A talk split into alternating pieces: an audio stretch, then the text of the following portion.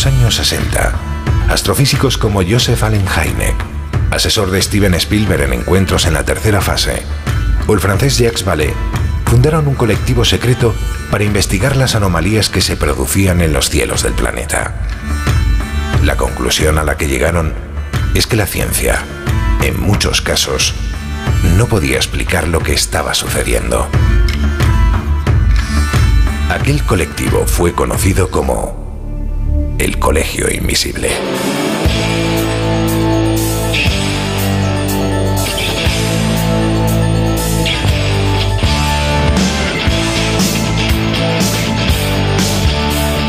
El Colegio Invisible.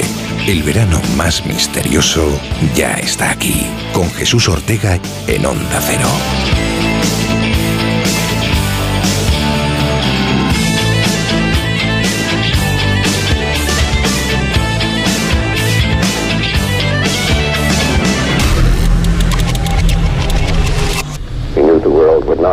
Same.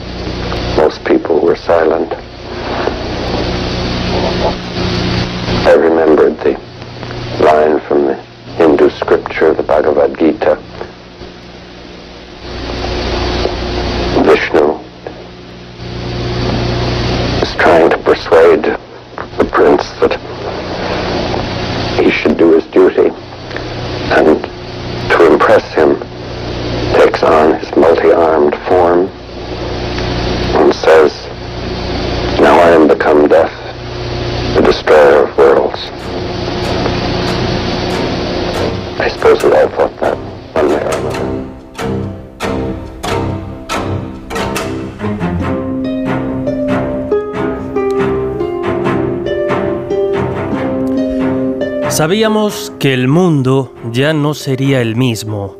Unas pocas personas rieron, unas pocas personas lloraron, la mayoría se quedó en silencio. Recordé las líneas del poema hindú Bhagavad Gita. Ahora me he convertido en la muerte, la destructora de mundos. Supongo que todos pensamos en eso de una u otra forma.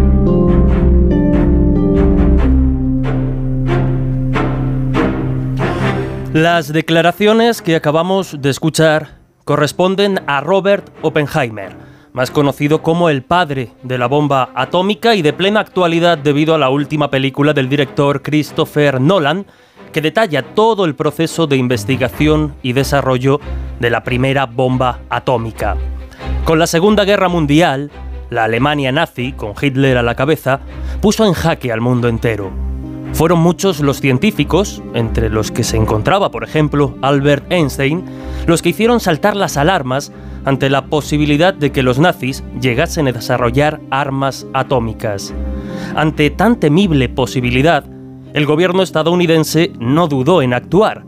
Con Oppenheimer a la cabeza, reclutó a un equipo de científicos atómicos de élite y puso en marcha, de forma absolutamente secreta, el Proyecto Manhattan. En la remota localidad de Los Álamos, en Nuevo México, se construyó de urgencia todo un complejo de investigación en el que, a contrarreloj, las mentes más brillantes del momento trataban de desentrañar los misterios de la fisión nuclear.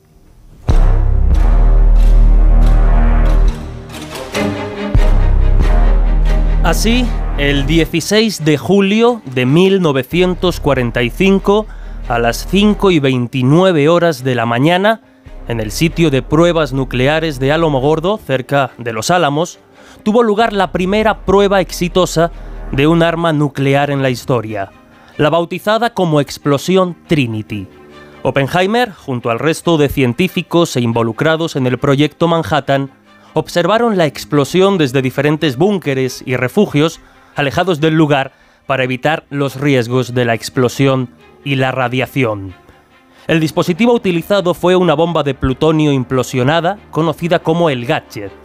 Estaba diseñada para producir una reacción nuclear en cadena controlada, liberando una cantidad masiva de energía en forma de una explosión nuclear.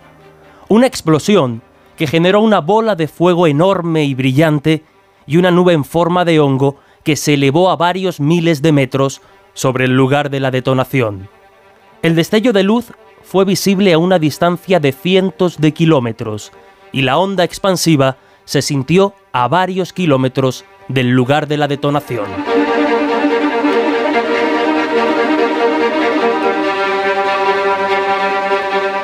Tras observar la detonación, Oppenheimer afirmó que el mundo nunca volvería a ser igual.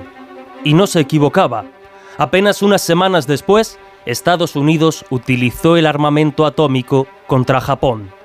El 6 de agosto de 1945, una bomba atómica llamada Little Boy fue lanzada sobre la ciudad de Hiroshima, y el 9 de agosto, una segunda bomba llamada Fat Man fue lanzada sobre la ciudad de Nagasaki.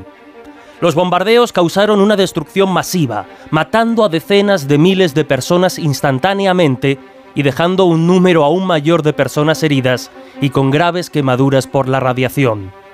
Se estima que más de 140.000 personas murieron en Hiroshima y alrededor de 70.000 en Nagasaki como resultado directo de los bombardeos. Los efectos a largo plazo de la radiación provocaron enfermedades y muertes adicionales en los años siguientes. Japón se rindió tras los ataques, marcando así el final de la Segunda Guerra Mundial. El desarrollo de la bomba atómica estadounidense, con Oppenheimer a la cabeza, logró su objetivo de zanjar la guerra, pero también dejó un legado de devastación y horror.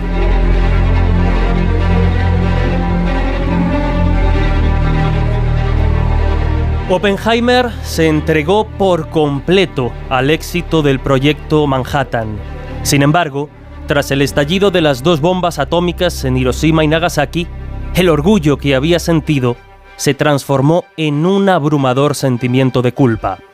Durante una visita al presidente Harry S. Truman, Oppenheimer, visiblemente afectado, dijo que sentía tener las manos manchadas de sangre.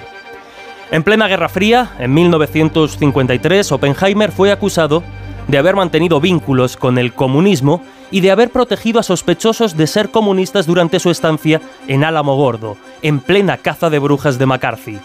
Su preocupación por un conflicto nuclear a gran escala y sus reticencias con respecto al desarrollo de la bomba de hidrógeno llevaron a determinados miembros del Congreso a querer quitarse de en medio al científico que, en gran medida, les había proporcionado el poder atómico.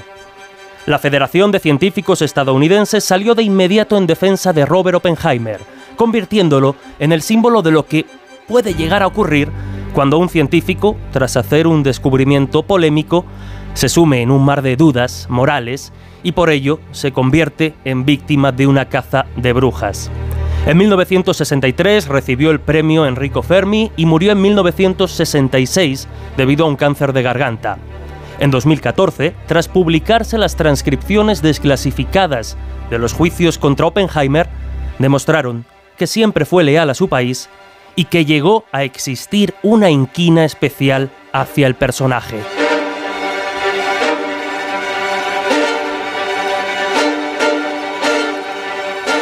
Como decíamos, la recién estrenada película de Nolan sobre Oppenheimer ha vuelto a poner al personaje de plena actualidad.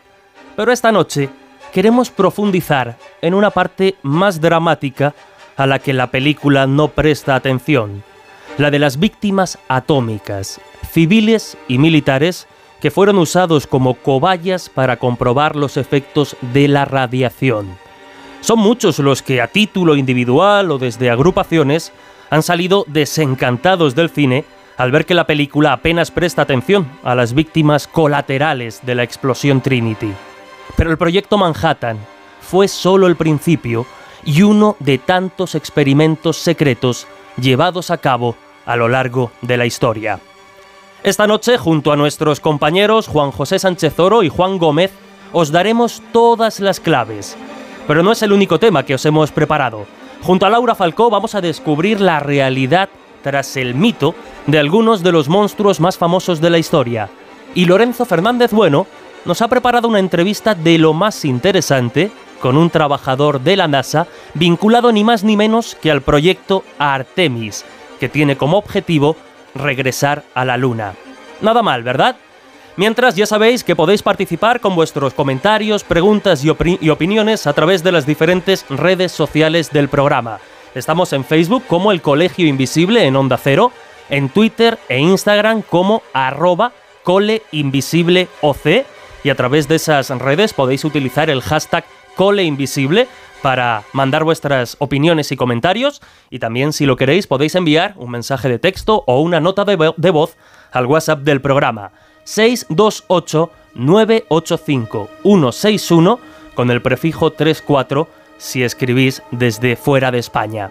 Sin más, cuando son la 1 y 14 minutos de la madrugada, abrimos las puertas del Colegio Invisible aquí en Onda Cero.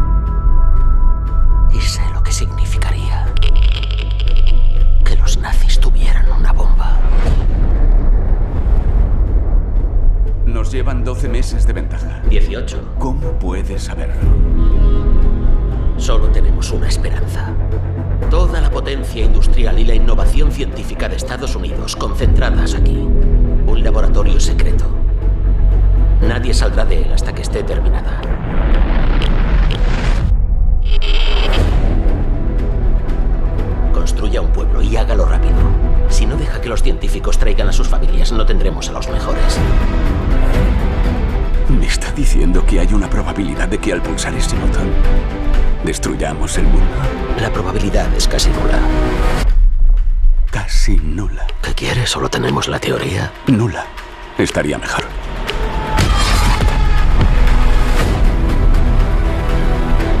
cuestión de vida o muerte. Pero yo puedo obrar este milagro. La Segunda Guerra Mundial terminaría. Nuestros chicos volverían a casa. Lo vais a hacer, ¿verdad?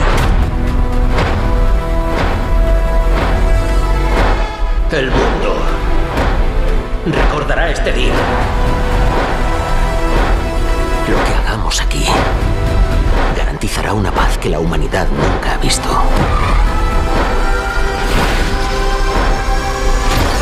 alguien fabrique una bomba más potente.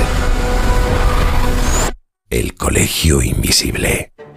El periodismo de misterio ya está aquí, en Onda Cero.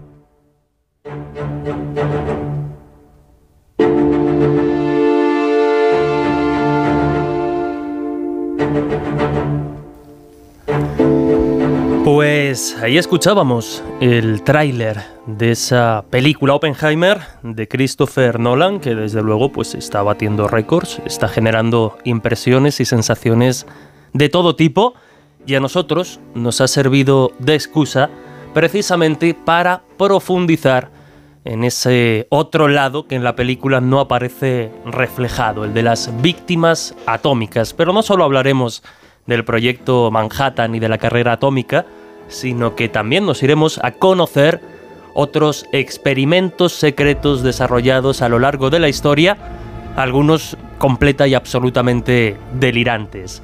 Y como ya sabéis que en esta edición veraniega del Colegio Invisible estamos muy muy bien acompañados para analizar estas cuestiones.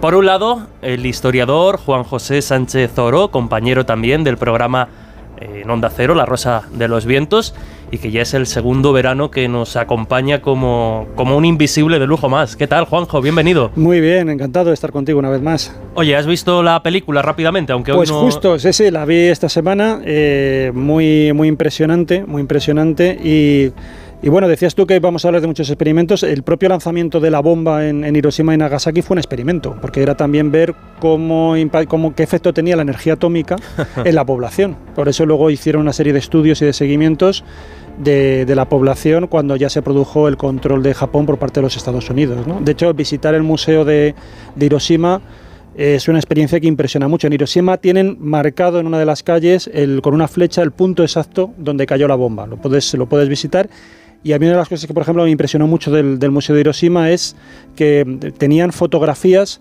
de la sombra de las personas. Es decir, la explosión, porque en la película, por ejemplo, se habla de que muchas eh, personas se les quedó la marca de si tienen una camiseta a rayas, por ejemplo, les quedó impreso los diferentes tonos de las rayas en el cuerpo. Pero es que tú podías ver en el, en el por ejemplo, una fachada justamente la sombra de que le produjo, que, quedaba de una persona que a partir de todo lo que es la luz que se generó, todo ese fuego que se generó con la explosión, pues quedaba impreso. Entonces realmente impresiona mucho. Impresiona Desde luego, impactante. Y es hora de saludar a nuestro compañero durante todo el verano en esta primera hora de tertulia, de monográfico y que bueno, que es de sobra conocido por todos los oyentes del Colegio Invisible porque ha participado en más de una ocasión y el verano anterior fue el encargado y el responsable de abrirnos su cuaderno de campo para darnos a conocer algunas historias y casos impresionantes. Pero este verano, esta temporada pasa a la primera hora y además se estrena con un tema que conoce a la perfección y que he investigado durante años hablando con los protagonistas directos. Lo vais a comprobar. Él es el periodista Juan Gómez, director también del podcast Nueva Dimensión. Y como digo, pues un lujo, Juan, saludarte en esta nueva temporada del verano aquí en el colegio. ¿Qué tal, compañero? Bienvenido. Pues un placer, verdadero placer sin duda alguna y el lujo sin duda para mí es eh, estar con todos vosotros, con Juanjo, contigo en este colegio invisible y formar parte y tener mi propio, vamos a decir, pupitre especial donde poder contar estas historias. Así que encantado y lo que decía eh, Juanjo es eh, realmente real, impresionante. Incluso hay fotografías de esas sombras que se quedaron impregnadas de las personas que literalmente se habían volatilizado en esas terribles bombas, ¿no? La de Hiroshima y Nagasaki que como decías en la introducción, dejaron casi aproximadamente 200.000 muertos, ¿no? Entre ellos, incluso hubo personas, fíjate, esto también forma parte del misterio, que, son los denominados los Ibakusha, que eran personas que habían sobrevivido en el propio epicentro de, de la explosión, cuando todos los que le rodearon murieron de manera prácticamente instantánea, ¿no? Incluso hubo algún caso, algún caso de estos Ibakusas que había sobrevivido a la bomba de Hiroshima y posteriormente sobrevivió a la bomba de Nagasaki, ¿no? Lo cual, bueno, representa un doble misterio en este caso. Total, un doble milagro casi. Pero decías, Juan, que es un placer compartir pupitre, pero hoy te vamos a hacer la faena de que te levantes de tu pupitre y te pongas al frente de la clase porque, insisto, al menos en esta primera parte, que nos va a llevar a conocer y a desentrañar los secretos de la carrera atómica. Insisto, es un tema que conoces a la perfección y que has investigado durante años. De hecho, has escrito dos libros, uno de ellos El experimento atómico, editado por Guante Blanco, y el último de ellos, más extenso, quizá un trabajo eh, más denso también a nivel emocional, publicado con Cidonia, que lleva por título Veteranos Atómicos, y en el que, para resumir, porque hoy vamos a escuchar las voces de algunas de estas personas, has entrevistado a personas, insisto, tanto civiles como militares, que se vieron involucradas, algunas de forma directa pero engañosa y otras de forma indirecta, en pruebas atómicas de las que no eran conscientes con consecuencias terribles, como vamos a escuchar, insisto, en los próximos minutos, porque nos has traído algunos de esos cortes y algunos de esos protagonistas. Pero antes de empezar, Juan, si, si te parece, te voy a pedir que nos des casi casi en titulares, en retazos, un poco el contexto de cómo se inicia la o cómo se da el pistoletazo de, de salida a la necesidad de investigar con la energía atómica de cara a obtener un arma nuclear, porque yo lo decía en la introducción muy rápidamente, estamos en plena Segunda Guerra Mundial y se hace casi necesario, se establece una carrera para lograr alcanzar la bomba atómica, ¿verdad? Sí, sin duda alguna. Tenemos que tener en cuenta que en esa Segunda Guerra Mundial, eh, evidentemente, las armas, bueno, como en cualquier otra guerra, son fundamentales, ¿no? Y en esta ocasión, el tener un arma poderosísima, fíjate hasta qué punto fue poderosa que eh, simplemente dos bombas consiguieron bueno, además de otro tipo de elementos que ocurrieron en la Segunda Guerra Mundial, pero solamente dos bombas consiguieron prácticamente acabar con esa guerra, ¿no? Y de, y, de alguna forma derrotar a Japón, que eh, era quizá uno de los países mm, más eh, beligerantes en, esa época. Bueno, pues eh, la necesidad surgió evidentemente ante la idea, la posibilidad de que los nazis que así e, era como, como se estaba desarrollando, estaban también buscando la posibilidad de crear una bomba atómica. De hecho, se descubrió más tarde que los eh, nazis tenían un proyecto, tenían varios proyectos. Uno de ellos se llamaba de manera muy explícita y directa Proyecto Uranio y en donde es cierto que cuando ya acaba la Segunda Guerra Mundial llegaron a encontrar eh, algún artefacto, algún reactor no demasiado funcional, pero que efectivamente eh, lo que pretendía era utilizar el material eh, que en este caso podría ser el plutonio o el uranio para producir una bomba atómica. había una auténtica carrera contra reloj para ver quién era el primero, si los nazis o en este caso los aliados a la cabeza Estados Unidos. ¿no? Consiguió hacerlo Estados Unidos y, no tardó evidentemente en poner en práctica el poder de esta gran bomba. Y de hecho, Juanjo, eh, siempre han circulado muchos rumores, muchas historias sobre el desarrollo de la bomba atómica por parte precisamente eh, de la Alemania nazi. Incluso, bueno, pues siempre se dice que, de haber tenido unas semanas más y haber culminado ese proyecto, quizá la historia hubiera sido completamente diferente. Yo creo que, ahora lo que se sabe es que no estaban tan cerca como se suponía ¿no? de, de, eso. De todas formas, también lo que hicieron los aliados es intentar boicotear cualquier posible avance científico eh, que les acercara a la bomba atómica. Uno de los directores del proyecto de la bomba atómica alemana va a ser Heisenberg, que era premio Nobel de, física, el que crea el principio de incertidumbre eh, de la física cuántica, y que además en su momento también fue un, inspirador de, de Oppenheimer. Eh, lo que pasa es que siempre ha estado en duda la figura de, de Heisenberg si realmente era, llegó a ser nazi o simplemente era un gran patriota. Siempre estuvo ahí un poco el debate. ¿no? Él era, como digo, el director de uno de los proyectos, había como dos proyectos en marcha dentro de, Alemania que se sepa, y eh, se sabe que no estaban demasiado cerca porque luego como una docena de físicos, creo que por lo menos una decena o una docena de físicos alemanes, entre ellos Heisenberg, fueron recluidos, cuando ya acaba la guerra, fueron recluidos en Gran Bretaña, en una casa que se llamaba la, Casa Farnholm, y allí fueron sometidos, bueno, se les dejó, eh, y luego, luego eh, fueron sometidos a grabaciones, evidentemente sin que se dieran cuenta. Y en esas grabaciones, una de las cosas que ocurrió fue que se les dio la noticia de que se había lanzado la bomba atómica por parte de los norteamericanos. y ahí, en el debate, ellos se dan cuenta de que primero dudan de que realmente sea una bomba atómica, creen que es una especie de, sobre todo Heisenberg cree que es una bomba muy potente, pero que no llega a ser atómica, y ya cuando empiezan a acceder a más debates, o sea, más datos, se dan cuenta de que realmente ellos estaban muy alejados de, lo que había sido el avance de los Estados Unidos y que, prácticamente se habían seguido como una vía equivocada. Otra de las cosas que hicieron también los aliados fue tratar de boicotear determinados elementos necesarios para su desarrollo, por ejemplo, el acceso a agua pesada, que estaba en los países escandinavos, y de hecho hubo una operativo de, inteligencia, de, acción de comando por parte de los aliados para acceder a esos suministros y boicotearlos para que no pudieran llegar finalmente a los laboratorios de investigación de, Alemania. ¿no? O sea que por, aunque podían seguir un camino equivocado, tampoco trataron evidentemente los aliados de facilitarles las cosas y en este caso un componente fundamental para ellos, como era el agua pesada, también lo que hicieron fue tratar de eliminarlo.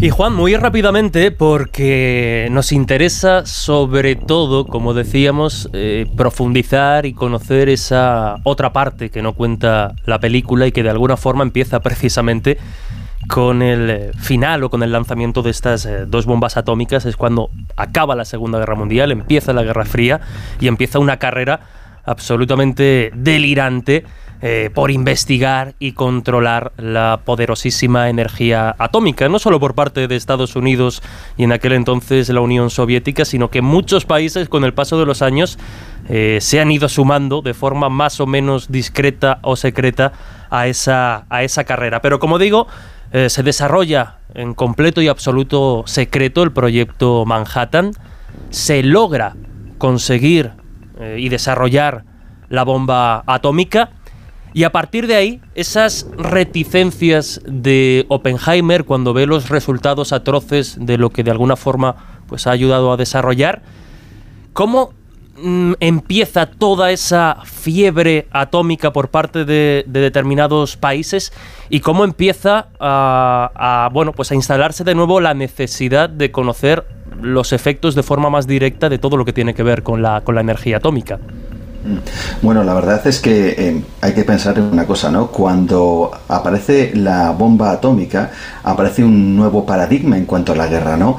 Hay que tener en cuenta que previamente a la bomba atómica todas las armas, las armas convencionales, tenían ese componente, bueno, destructivo y, bueno, tenían ciertos límites debido a la tecnología que se había desarrollado en ese momento, pero el arma nuclear fue un salto exponencial tremendo, a tal punto que eh, estaba todo el mundo convencido que si había una tercera guerra mundial, desde luego esta tenía que ser por fuerza nuclear. Así que es lo que se, Juan, y, una, pregunta muy, muy rápida, eh, a modo anecdótico. ¿Es verdad que existía cierto temor o cierta incertidumbre, no sé en qué grado, precisamente de que eh, el desarrollo, la prueba de la bomba atómica pudiera desencadenar una reacción en, en cadena que, acabase prácticamente con el mundo? ¿Ese miedo existía en los inicios? Sí, sí, existían en los inicios porque los científicos eh, que habían eh, participado en la elaboración de, de, esa primera bomba atómica, sobre todo de, ese, lo que sería la construcción de, de, lo que luego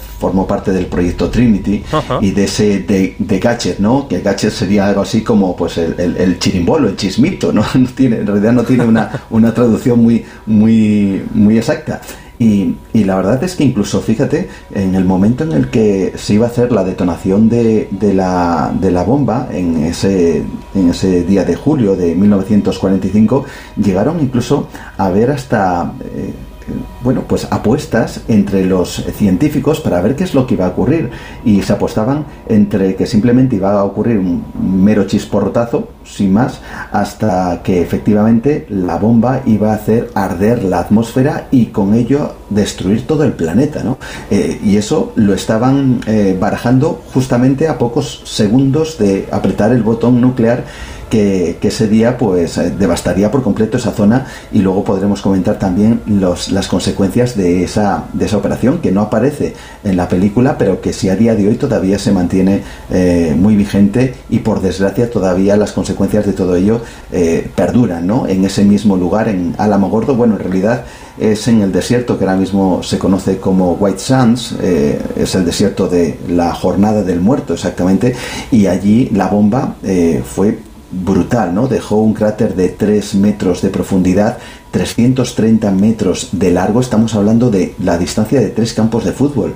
Y, bueno, convirtió entre otras cosas pues toda la arena del desierto circundante en, eh, un material que desde ese momento se bautizó como eh, nada más y nada menos que trinitita, que es eh, casi en alusión a este a esta bomba llamada Trinity y que no sería otra cosa sino que el sílice, es decir, la arena convertida en cristal debido al calor que se produjo en ese mismo momento, en esa misma explosión, ¿no?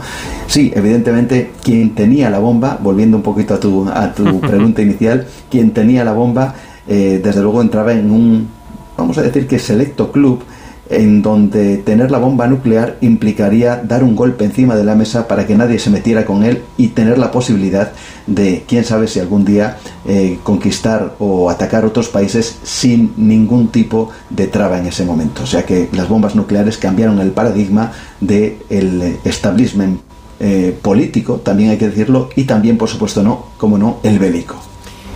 De hecho, permíteme, Juan, hacer una relación anecdótica con el programa de la semana anterior, porque precisamente hablamos eh, de un caso ufológico que ha sido bautizado como Trinity, porque eh, precisamente sus testigos tuvo lugar en Nuevo México y los testigos de esta historia afirmaron haber tenido su avistamiento en fechas muy muy próximas a ese 16 de julio de 1945 cuando se detonó esta primera bomba atómica. Pero Juan, eh, podemos ver en la película, podemos ver en documentales, podemos, eh, bueno, lo hemos visto en muchas ocasiones, como cuando se hace o se experimenta con una detonación de este tipo, pues obviamente hay que tomar las distancias de seguridad eh, normales, digamos, de varios kilómetros para no quedar ya no solo perjudicado por la explosión, sino por la radiación. Vemos cómo se cubren, cómo se, se echan eh, crema y protector solar, en fin, determinadas medidas de aparente seguridad para lo que se sabía aquel entonces. Pero como digo, en tu trabajo, en tu investigación que se plasma en el libro Veteranos Atómicos, lo que haces es contarnos la historia de esas otras personas que acabaron por A o por B vinculadas con la experimentación atómica. Y es que claro, en el momento en que se lanzan estas eh, dos primeras bombas sobre, sobre Japón en agosto del 45, y como ya nos explicabas, empieza toda esta carrera y todo este desarrollo. Y las ansias y la necesidad de saber más lleva, bueno, no solo a Estados Unidos, sino a otros países. Hoy nos vamos a centrar principalmente en, en el gobierno estadounidense, pero podríamos citar otros tantos ejemplos lleva a emprender precisamente experimentos y acciones secretas para ver cuáles son los efectos de la radioactividad en según qué circunstancias en el eh, bueno pues en el cuerpo humano. Cuéntanos cómo empieza o cuál podríamos citar eh, como ejemplo paradigmático de esta clase de medidas en las que bueno pues se reclamaba a militares o a civiles, se les llamaba diciendo que iban a participar en la limpieza de algún sitio que aparentemente ya no tenía radioactividad, siendo conscientes de que sí la tenía, y empiezan a experimentar de forma terrible con auténticas cobayas humanas. Mm. Sí, sin duda alguna. Es uno de esos capítulos y es una de esas cosas que desde luego dentro de, esta era nuclear pues se ha querido tapar en muchas ocasiones y de hecho ahora mismo los que son denominados veteranos atómicos están intentando, incluso a día de hoy, estamos hablando ya año 2023, pues eh, bueno, establecer de alguna manera una denuncia y proponer al gobierno, en este caso de Estados Unidos, que les conceda ciertos derechos, aunque sean derechos eh, tan sencillos o detalles, incluso tan sencillos como una simple, como una simple medalla por, el, por la labor prestada.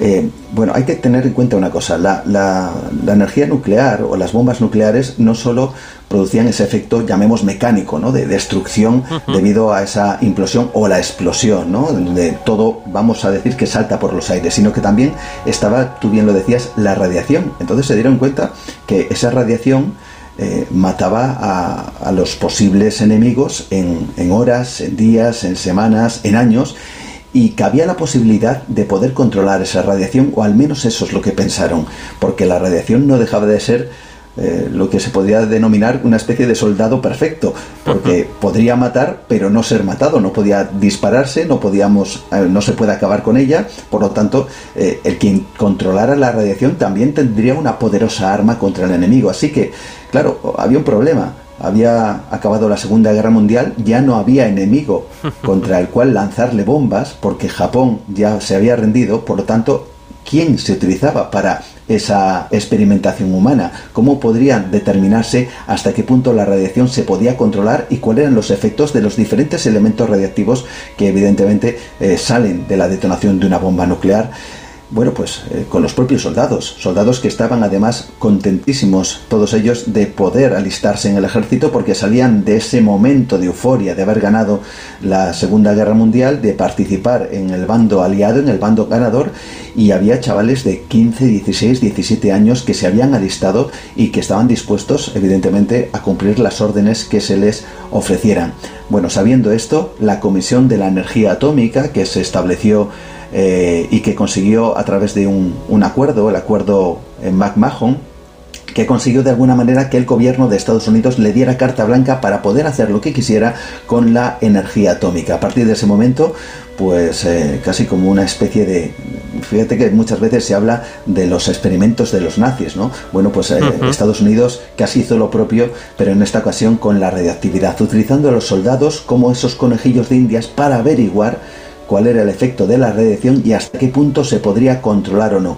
Entre otras cosas, por una razón también que he puesto antes sobre la mesa, y es el hecho de que la siguiente guerra, la Tercera Guerra Mundial, sería una guerra radiactiva, con bombas nucleares estallando en los lugares de conflicto, y habría que averiguar si los soldados serían capaces de resistir en un entorno nuclear mientras luchaban contra el enemigo eh, alrededor de, un entorno donde las bombas, en este caso nucleares, caerían por doquier. ¿no? Por lo tanto, estamos ante uno de los hechos más secretos, ya no solo por parte, lo decías muy bien, de Estados Unidos, también de otras potencias nucleares que utilizaron a sus propios soldados para averiguar si la radiación podía convertirse en el soldado perfecto ante la guerra.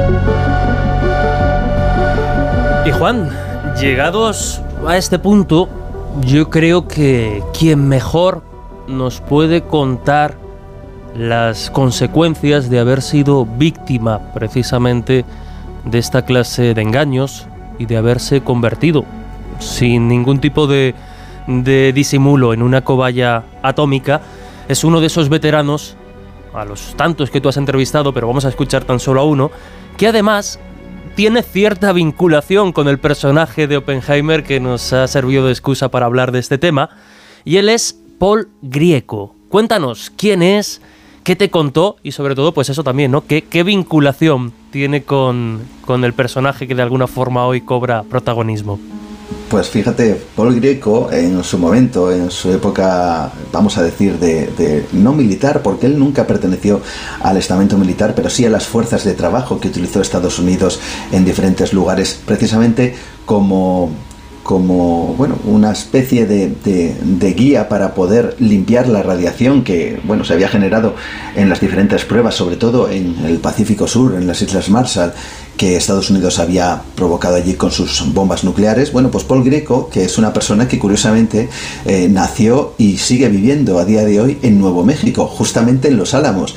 Y fíjate, la vinculación que tiene es directa, ya que su padre trabajaba en las minas de uranio para extraer precisamente ese elemento como uno de los que participaron de alguna manera, vamos a decirlo muy tangencialmente, pero de alguna manera en el proyecto Trinity. Pero fíjate, cuando Paul Greco estuvo en las Islas Marshall, en ese, eh, vamos a decir, en el cleanup que le llaman los, los ingleses, en, ese, en esa operación de limpieza, él estuvo trabajando con Jack Avey. ¿Y quién es Jack Avey? Pues fíjate, nada más y nada menos uno de esos padres de la primera bomba atómica, porque tenemos que recordar que no solo estaba Robert Oppenheimer, también estaba eh, Enrico Fermi, también estaba Edward Teller y también estaba Jack Avey, que aunque en menor grado eh, participó en, el proyecto Manhattan. Bueno, pues Paul Greco, nuestro protagonista, estuvo en las Islas Marshall trabajando, por, trabajando con Jack Avey y él mismo además le llegó a decir una cosa realmente inquietante y es que de alguna forma le hizo ver que él, junto con sus compañeros, eran conejillos de indias para averiguar el efecto de la radiación. Lo hizo además en un episodio realmente curioso. Fijaos, em, a Paul le habían contado siempre que la radiación brillaba en la oscuridad y que si no veía nada brillar en la oscuridad, pues no había ningún problema, la radiación no existía. Y esto se lo hizo saber a Jack Avey en uno de esos encuentros, en una de esas noches en donde, Paul recuerda que siempre jugaban al póker. Así que Jack Avey le invitó a subir a, uno de los vehículos y, y se acercaron a una parte de la isla remota en plena oscuridad. Allí llegaron a una zona donde estaban todos los desechos radiactivos que habían ido acumulando de las bombas nucleares. Entonces le hizo Jack Avey mirar a Paul Greco al horizonte y le preguntó si veía algo brillar. Obviamente no, pero él sabía que la radiación estaba ahí porque los desechos radiactivos estaban ahí. Entonces eh, Paul se dio cuenta que efectivamente habían sido engañados, les habían llevado eh, para ser de alguna forma unos cobayas humanos y esto por desgracia también él lo pagó al final con, con graves y tremendas consecuencias.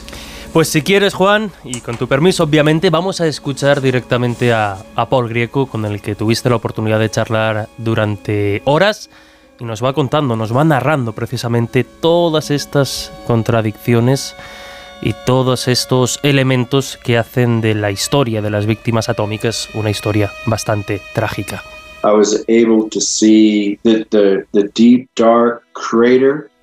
Pude ver un gran y oscuro cráter este fue el resultado de un test nuclear llamado Ivy Mike. Fue una gran bomba que evaporó dos islas y dejó un gran cráter. También estuve trabajando en unas islas que estaban justo al lado.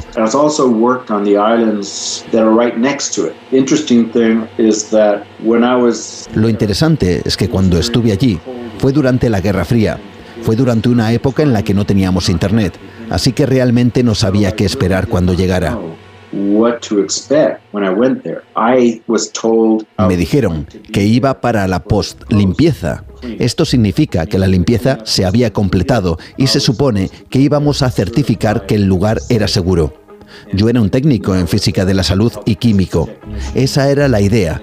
Mi sorpresa fue cuando llegué y me di cuenta que estaba en mitad de la limpieza nuclear, no después de la limpieza atómica.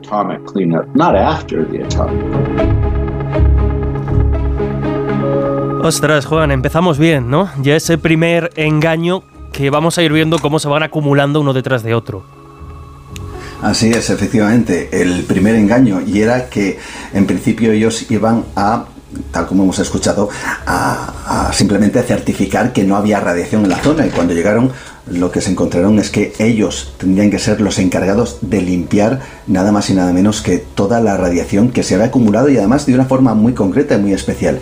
Eh, se habían generado dos cráteres. Eh, uno el cráter Runit y el otro el cráter Cactus debido a dos sendas bombas nucleares. Y lo que se pretendía era coger todos los eh, sedimentos radiactivos y meterlos en uno de los dos cráteres, de manera que eh, cumplían, vamos a decir que una doble función, tapar el cráter de la bomba y intentar eh, vamos a decir que, confinar los restos radiactivos en lo que más tarde sería conocido como una cúpula, la cúpula de la muerte para los nativos. Eh, bueno, pero es que, em, lo, que lo que nos sorprende y lo vamos a escuchar es como Paul Greco nos cuenta que él mismo cogía estos elementos radiactivos con sus propias manos. Si quieres lo escuchamos. And not only did they not tell me anything, but I, I had not been no solo no me dijeron nada, sino que no me habían dado información sobre las muestras que había recolectado y cuán radiactivas eran esas muestras. Solo fue a principios de este año cuando en mi página de veterano atómico un hombre compartió un documento. En ese documento se hablaba sobre los fragmentos de plutonio que habían sido recogidos por mí, con mis manos, sin ninguna protección.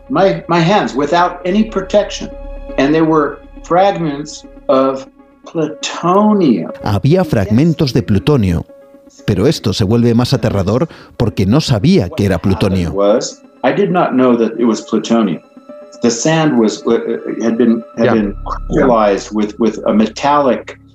La arena estaba cristalizada, tenía un color metálico muy hermoso y cogí un trozo. Guardé uno de esos fragmentos para hacer un colgante y regalárselo a mi novia. Antes de abandonar la isla, uno de los grandes físicos con los que trabajé fue alguien llamado Jack Avey.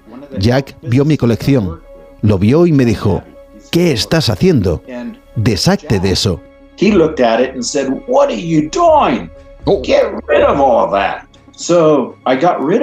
Y me deshice de ello. El engaño es que este año, cuando miré ese documento, descubrí que era plutonio. Nunca me lo dijeron y podría haberlo traído a casa.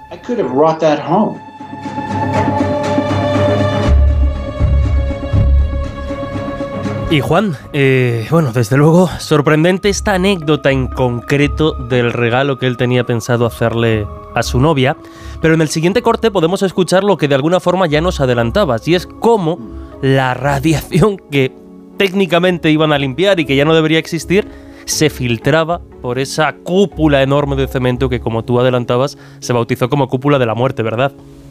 Así es, eh, en realidad todo fue una cortina de humo simplemente para dar a entender que Estados Unidos se preocupaba por, eh, vamos a decir, que, que, volver a la normalidad aquel lugar del mundo que habían convertido en un absoluto infierno, ¿no? un paraíso unas islas maravillosas convertidas en un auténtico vertedero radiactivo. Así que lo que hicieron fue eso, una pantomima en donde crearon una cúpula que estaba compuesta por además eh, diferentes placas de hormigón, que por cierto esas placas de hormigón habían sido eh, construidas con el cemento de las diferentes instalaciones que habían sido eh, anteriormente irradiadas por las bombas, ¿no? Por lo tanto todo aquello era radiactivo. Pero lo más sorprendente, aquí viene la parte en donde Paul Greco, la verdad se nos pone los pelos de punta, él mismo dice cómo veía entrar el agua en ese cráter con los sedimentos radiactivos por las mareas y cómo esos sedimentos y esa radiactividad salía con el oleaje fuera de la cúpula. Le escuchamos si te parece. This was a massive when I was there, it was a massive nuclear blast crater and we were bringing in cuando estuve allí, había un cráter supermasivo de una explosión nuclear. En su interior tirábamos escombros y tirábamos tierra. Cuando llegué, el cráter estaba abierto al mar, estaba expuesto al mar. Parte del material que utilizamos fue hormigón de los búnkeres y otras cosas que tuvimos que volar. Luego lo cerramos para que formara parte de la isla, pero nunca drenamos el agua, no podíamos. Se filtraba y se filtraba constantemente. No estaba sellado.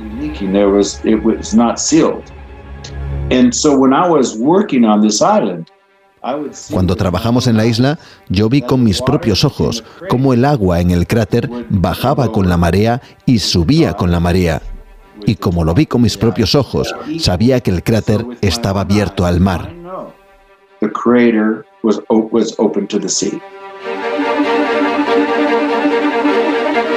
My job was to determine what needed mi trabajo era determinar qué residuos debíamos tirar al cráter o qué residuos debíamos tirar a un lago, es decir, al mar. Metimos en el cráter aproximadamente 85.000 metros cúbicos antes de hacer la cúpula, pero vertimos más de 6 millones de metros cúbicos de escombros al mar. Eso era ilegal, porque había un acuerdo internacional vigente desde el año 1972 que prohibía los vertidos al mar, pero nadie estaba allí para decir que no. Así que simplemente los vertimos. Hay fotografías y soy testigo presencial de que lo arrojamos al agua.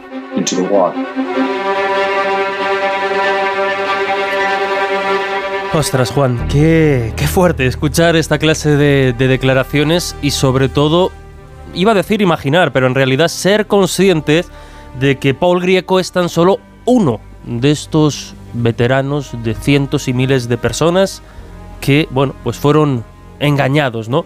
Para comprobar los efectos de, la radiación. Y el siguiente corte, eh, lo siguiente que te contaba Paul Grieco, desde luego, si esto ya nos ha puesto los pelos de punta, yo creo que, que el siguiente paso en la historia va, va a más.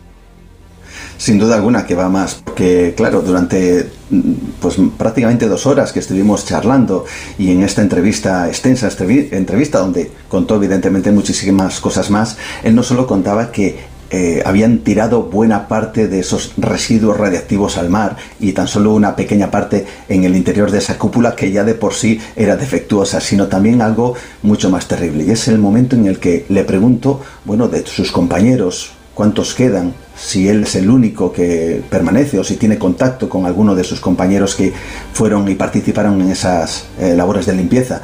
Y su respuesta, la verdad, la vamos a escuchar, no la voy a adelantar, pero a mí me dejó absolutamente helado.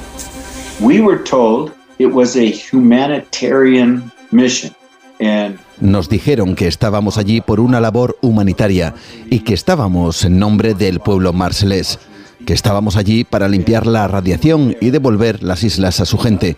Así que sentimos o creímos que teníamos una causa noble. Pero lo cierto es que la limpieza atómica, como todas las limpiezas atómicas, son inútiles y peligrosas. Todos con los que trabajé han muerto. Todos están muertos.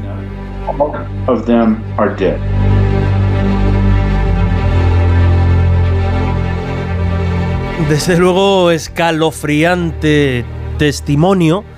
Eh, muchos compañeros de Paul eh, Grieco muertos en diferentes circunstancias y a causa de diferentes enfermedades provocadas muy probablemente por la radiación a la que se expusieron en estos eh, ejercicios de, limpieza y en estos ejercicios de, de, prueba. Pero es que el propio Paul Grieco, ¿verdad Juan? también nos puede comentar sus propios problemas de salud. Cuéntanos. Sí, así es, efectivamente. El propio Paul Greco, con el paso del tiempo, empezó a tener eh, diarreas crónicas, vómitos, incluso algo realmente extraño, y es una cicatriz que tiene en el intestino. Cuando fue a investigar, cuando fue a intentar averiguar qué era aquello, pues la única respuesta que le pudieron dar los médicos es que una partícula de plutonio se alojó en el intestino y provocó una suerte de, cicatriz, algo realmente extraño, una reacción muy curiosa corporal, pero que le está produciendo a día de hoy eh, grandes y terribles problemas. Si te parece, lo escuchamos. I found out that death is not the only side effect of radiation exposure. He descubierto que la muerte no es el único efecto colateral de la exposición a la radiación. Desde que salí de la isla tengo cataratas.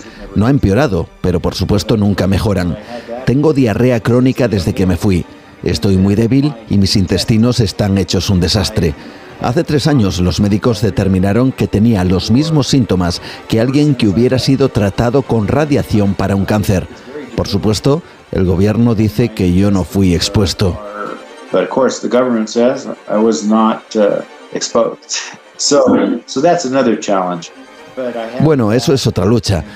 También tengo osteopenia. Mis huesos son muy frágiles. Esto es muy inusual en los hombres. En una ocasión me hicieron una tomografía y encontraron lo que pensaron que era un tumor en el colon, pero finalmente los médicos determinaron que era una cicatriz en mis intestinos. Pero nunca me han disparado, o he sido apuñalado, o he tenido un accidente de coche. Nada quisiera pensar que hubiera tenido una herida que dejara una cicatriz dentro de mis intestinos. También sospecho que tengo dañado mi ADN, mis cromosomas, debido a los abortos que mi mujer ha tenido.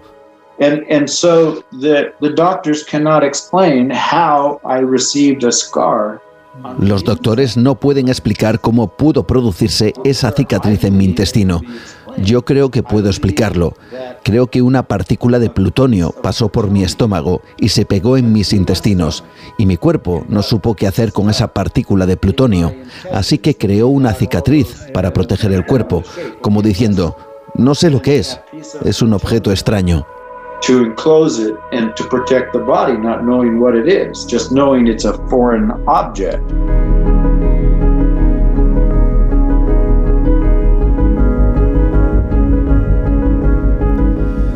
Impactante testimonio el de Paul Grieco, uno de esos veteranos atómicos, una de esas cobayas humanas, bueno, pues como tantas otras, por desgracia, que se utilizaron engañadas y en secreto para comprobar y tratar de comprender un poquito mejor los efectos de la radiación. Testimonio que nos ha traído nuestro compañero Juan Gómez. Pero si me permites, Juan, y por cambiar un poquito, irnos quizá a un asunto no sé si más simpático, pero que desde luego visto en perspectiva nos, nos sorprende.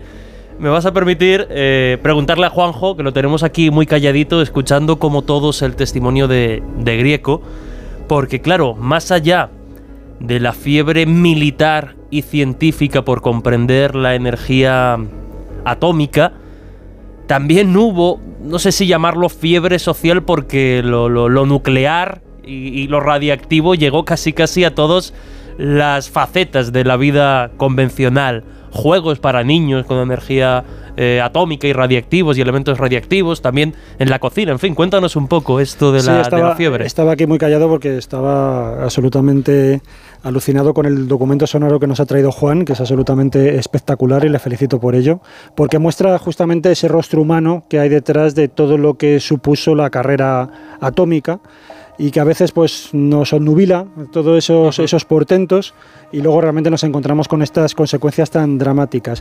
Eh, lo que ocurrió fue precisamente eso, hubo una primera parte de, la, de lo que fue esto de la aparición de la guerra nuclear o del armamento nuclear, que, prácticamente parecía como quedar restringido a una cuestión de defensa, donde realmente lo, que, lo único que se veía era que excitaba el miedo popular y la sensación de realmente desamparo ante lo que era una arma que, que curiosamente no solamente podía destruir al enemigo, sino que también podía destruir al que la lanzaba, porque realmente, como hemos estado viendo, no se sabía cuál, no se sabía poner límite a lo que era la expansión de la reactividad y los daños podían ser tan permanentes que finalmente, como digo, no estaba muy claro que hubiera un vencedor después de una guerra nuclear. ¿no?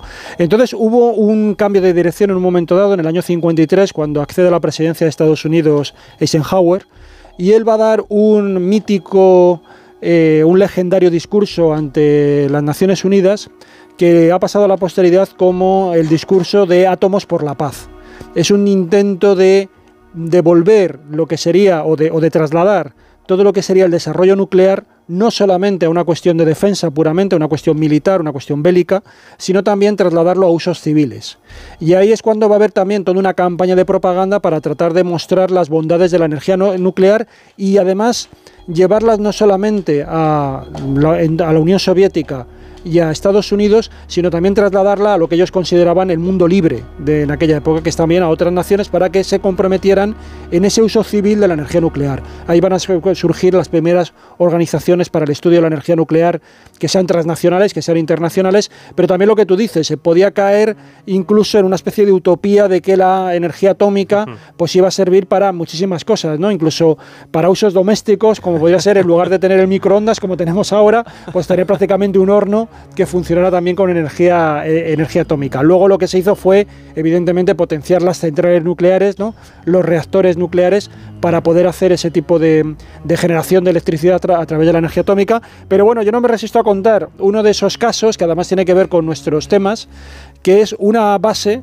eh, famosa que ha, se, ha, generado también mucha mitología en torno a ella dentro del mundo de los reptilianos, de los alienígenas, de esto de que denominamos la exopolítica, que es toda esta parte más delirante de la ufología que cree que ha habido un pacto secreto entre los extraterrestres y los gobiernos y que es la base denominada de Dulce, una base que también está también en Nuevo México y que, eh, como digo, si cualquiera busca ahora mismo base de Dulce en internet, pues va a ver que accede a una especie de planos, de planos de cómo son los diferentes pisos de esa base y además eh, cada uno de esos pisos estaría constituido por diferentes especies alienígenas que están ahí trabajando en departamentos secretos y bueno, ahí hay desde el chupacabras hasta lo que serían abducciones, eh, por supuesto ingeniería inversa y diseño de tecnología, no faltaría, ¿no? Entonces sería un poco de los grandes, como digo, epicentros de ese, de ese pacto entre extraterrestres y el gobierno de los Estados Unidos. Pero bueno, toda esta mitología, que como digo, es tal, no, existe esta base, por mucho que digan los exopolíticos, sí que tiene un fundamento curioso, y es que es cierto que Dulce fue un territorio eh, que fue eh, durante mucho tiempo que, estaba prohibido el acceso. Y es que en los años 60 se van a hacer ahí unas pruebas nucleares que, como digo, están un poco dentro de este marco de los átomos por la paz. Y en concreto se sabe que ahí, el 10 de diciembre de 1967, a 34 kilómetros justamente de la, de la población de Dulce, se detonó una bomba de 29 kilotones a 1200 metros de profundidad. Es lo que se llamaba el proyecto Gas Boogie y lo que pretendía era generar una fractura geológica que eh, eh, permitiera extraer con mayor facilidad el gas natural que estaba en el interior. Es decir, en lugar de hacer un pozo para extraer el gas, se pretendían utilizar determinadas bombas nucleares que en un momento dado se sabía que iban a caducar o que ya no se podían eh, utilizar porque estaban los silos y como no había ninguna guerra, pues esas bombas no se sabía muy bien qué hacer con ellas y entonces se, se trató de hacer un uso civil de esos átomos que estaban en esas, en esas armas. Entonces, la idea era detonar, como digo, en el subsuelo estas bombas y, y utilizar esa onda expansiva para que el gas fluyera al exterior. Efectivamente, el gas fluía al exterior. o sea, hasta cierto punto funcionó. Funcionaba. El problema es que el gas venía también con carga radiactiva. Entonces, claro, ya no podías luego canalizarlo de ninguna manera y que llegara a ningún hogar o ninguna industria, ¿no? Y entonces, esto sí que hizo que una vez que se produjo esta detonación, el lugar quedara aislado, se prohibiera el paso y el proyecto del gas buggy se abandonó, pero como digo, se hizo que se impidiera que, que se pudiera acceder allí. Y esto generó que, claro, al ser un espacio que no se sabía muy bien qué es lo que había ocurrido, que era inaccesible, dio pie a que nutriera este tipo de historias en torno al posible pacto alienígena con, los, con el gobierno de los Estados Unidos. y Juan, eh, Juanjo nos ponía estos, estos ejemplos, pero, pero yo recuerdo haberte visto en alguna de tus charlas, haber leído en, en tu libro sobre, sobre la experimentación atómica Claro, es que ver hasta juguetes para los niños con... Y lo de ver explosiones con gafas. claro, también es muy interesante cómo se vendían entradas en Las Vegas, en los ascensores de Las Vegas, tenías el horario de las explosiones nucleares. Cuéntanos un poco. Efectivamente, se vendían, por ejemplo, pues eh, en los hoteles de Las Vegas lo que ponían era un horario de las explosiones para que los clientes, si así lo estimaban oportuno, pues desde la piscina o desde la terraza del balcón vieran cómo era una detonación nuclear. Incluso, fíjate, esto es muy interesante porque se vendían paquetes para recién casados, en donde no solo tenían el famoso viaje de, recién casados, eh, no solo tenían la noche de bodas, etcétera, etcétera, sino que además podían incluir el poder ver una, una explosión nuclear. Incluso se hacían, eh, vamos a decir que excursiones que por 3 dólares eh, te llevaban en autobús, te colocaban en un lugar más o menos estratégico y más o menos seguro de la detonación. lo has dicho eso un poco, poco convencido, lo de más o menos. Claro, porque, porque en realidad, bueno, pues eh, también la, la, población civil fue de alguna manera también cobaya humana en estos aspectos, ¿no? Y, y, bueno, les ponían a la gente como si fuera una especie de cine, unas gafas oscuras y para que vieran ahí tranquilamente y fueran además testigos del impacto de la onda expansiva de una detonación nuclear. Y Juan, ¿se ponían también cremita protección 50 para...? pues mira, fíjate, a los veteranos atómicos, esto me lo decía Paul, Paul Sparrachino, me decía, eh, bueno, ¿tú qué crees que nos decían cómo teníamos que protegernos ante una detonación nuclear. Por Esparrachino sí era militar y estuvo presente en varias detonaciones, ¿no? Y él eh, me comentaba, bueno, pues a nosotros nos decían que con cerrar los ojos, poner el brazo cubriendo el rostro ya era más que suficiente. Bueno, imagínate cuando él con la detonación nuclear llegó, y esto me lo decía y casi pone los pelos de punta, es cierto, pero fue así como él me decía que llegó a ver en el momento de la detonación los huesos de su brazo a través de sus ojos cerrados como si fuera una radiografía, imagínate, ¿no? Algo tremendo, pero es cierto que hay otras cosas que se llevan un poquito más hilarantes, porque lo decía muy bien Juanjo, además, eh, el mundo eh, occidental había caído en, en la idea de que la era nuclear iba a cambiarlo absolutamente todo, pero cuando digo absolutamente todo, era a todos los niveles. Se había creado, por ejemplo, un diseño de un, de un coche Ford que se llamaba Ford Nucleus, que iba a ir como no, con energía nuclear, o los trenes iban a funcionar con energía nuclear, incluso se hacían hamburguesas que decían tenía eh, sabor a uranio, pero esto quizás sea un poquito más complejo. También se hicieron eh, bueno, supositorios radiactivos. O sea, se, hizo, se hizo de todo. Y además hizo ese juguete que tú mencionas, que por cierto se puede ver a día de hoy, está en Belfast, está en el, en el eh, Jardín Botánico. En el Jardín Botánico de Belfast hay un museo, y en ese museo, en una vitrina, está ese juguete que si no recuerdo mal se llamaba o se llama Gilbert 3000, y, y era vamos a decir que el divertimento que tenían los niños era soltar rayos gamma por la habitación y con un medidor Geiger funcionar, ir, eh, perdón, eh, que funcionaba perfectamente, pues ir buscando a modo de juego del escondite esos rayos gamma por la habitación. Pero fíjate, hay algo que me contaba hace muy poquito eh, el que fuera el director de, eh, del, bueno, del, departamento cardiovascular del Gregorio Marañón no hace tanto tiempo. Él mismo me decía que en los años 80 eh, se estuvieron a punto de colocar marcapasos radiactivos en, pacientes aquí en España, porque en esa época la cuestión de las baterías era, era muy costosa. Me refiero a que no duraban demasiado, duraban dos años y si querías cambiar las baterías tenías que abrir a la persona, cambiarle las pilas y volver a cerrar. Había que hacer una operación. Y entonces decidieron, estimaron que con la radiación de un pequeño núcleo, eh, valga la redundancia, nuclear, pues este problema se resolvería. Lo que pasa es que lo que descubrieron es que, claro, la persona no se moría de la afección cardíaca que tenía, pero sí se moría de la radiación, pero no solo él, sino la familia, porque también quedaba contaminada. Pero es que además había otra circunstancia, y es que cuando esa persona fallecía, había que retirar ese elemento, ese marcapaso radiactivo, porque también contaminaba el entorno donde se la había enterrado, ¿no? Por lo tanto, estamos ante algo que es, bueno, realmente eh, casi casi de, de locos, absolutamente.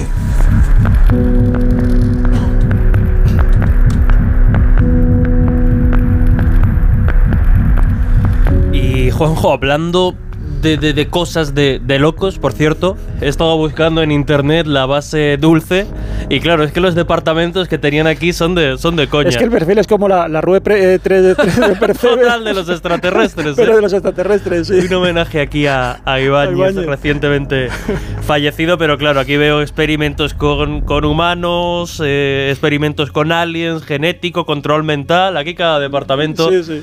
es una locura, pero Hubo- no sé.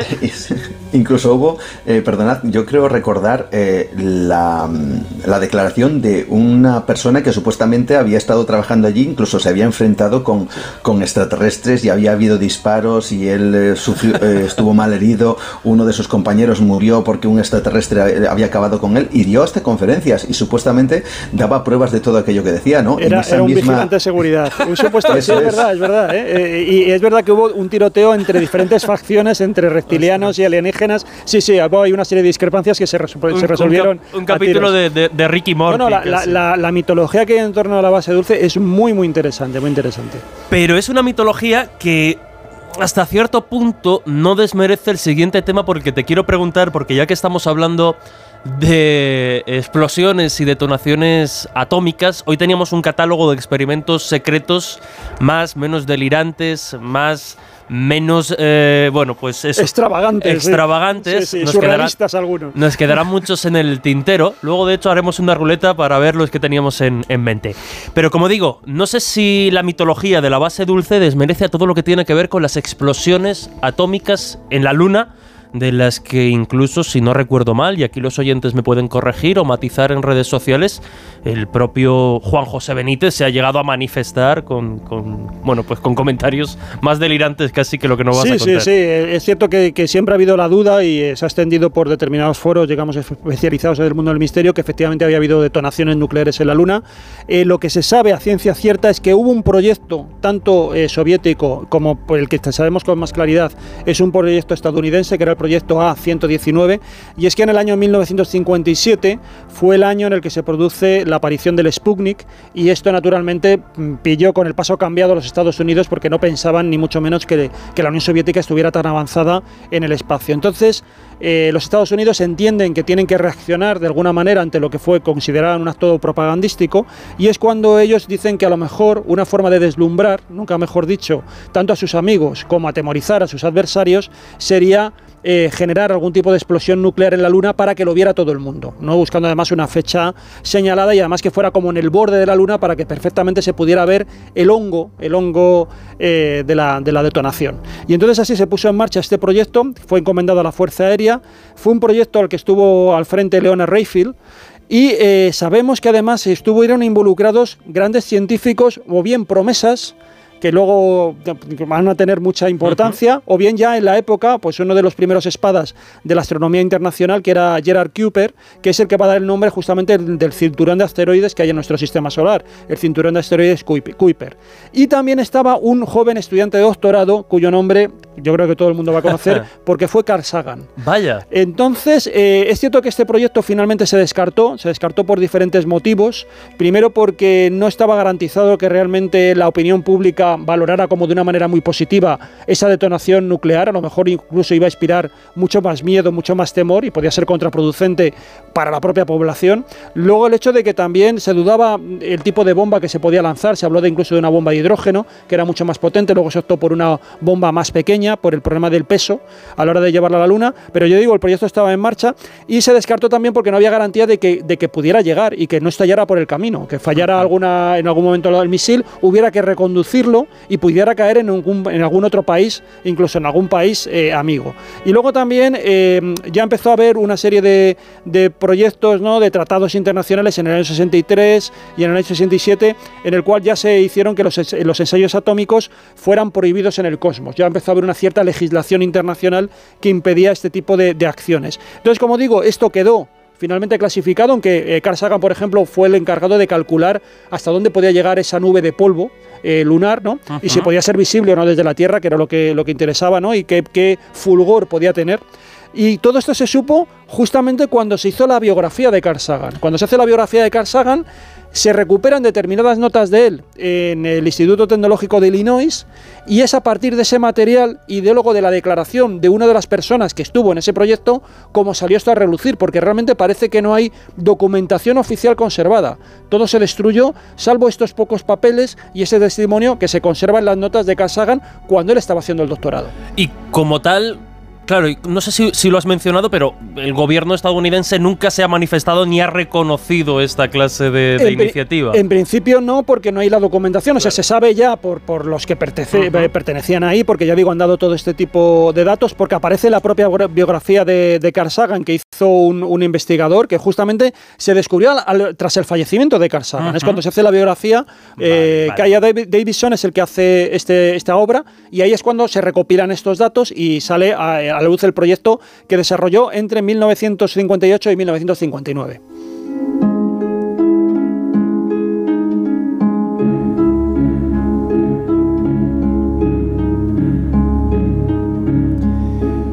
Pues compañeros, no hay tiempo para mucho más ya adelantaba que teníamos en el catálogo una ristra de, experimentos secretos más o menos delirantes que desde luego habría sido interesante comentar, pero creo que el repaso que hemos hecho desde el lado más dramático y trágico de la experimentación atómica hasta un poco el más eh, delirante. Recomendar en estos minutos finales, Juan, tu libro, Veteranos Atómicos, editado por Cidonia, donde van a encontrar no solo la historia de Paul Grieco, sino muchas, muchísimas más, y no solo desde el lado estadounidense, sino de otros muchos eh, países. Juan, eh, como siempre, muchísimas gracias por estar con nosotros, por servirnos hoy de, bueno, pues de, de personaje que nos ha ilustrado y nos ha mostrado toda la realidad hasta cierto punto secreta de, de la experimentación atómica y nada, compañero, nos escuchamos de nuevo la semana que viene con un tema radicalmente diferente. Eso sí que lo puedo adelantar.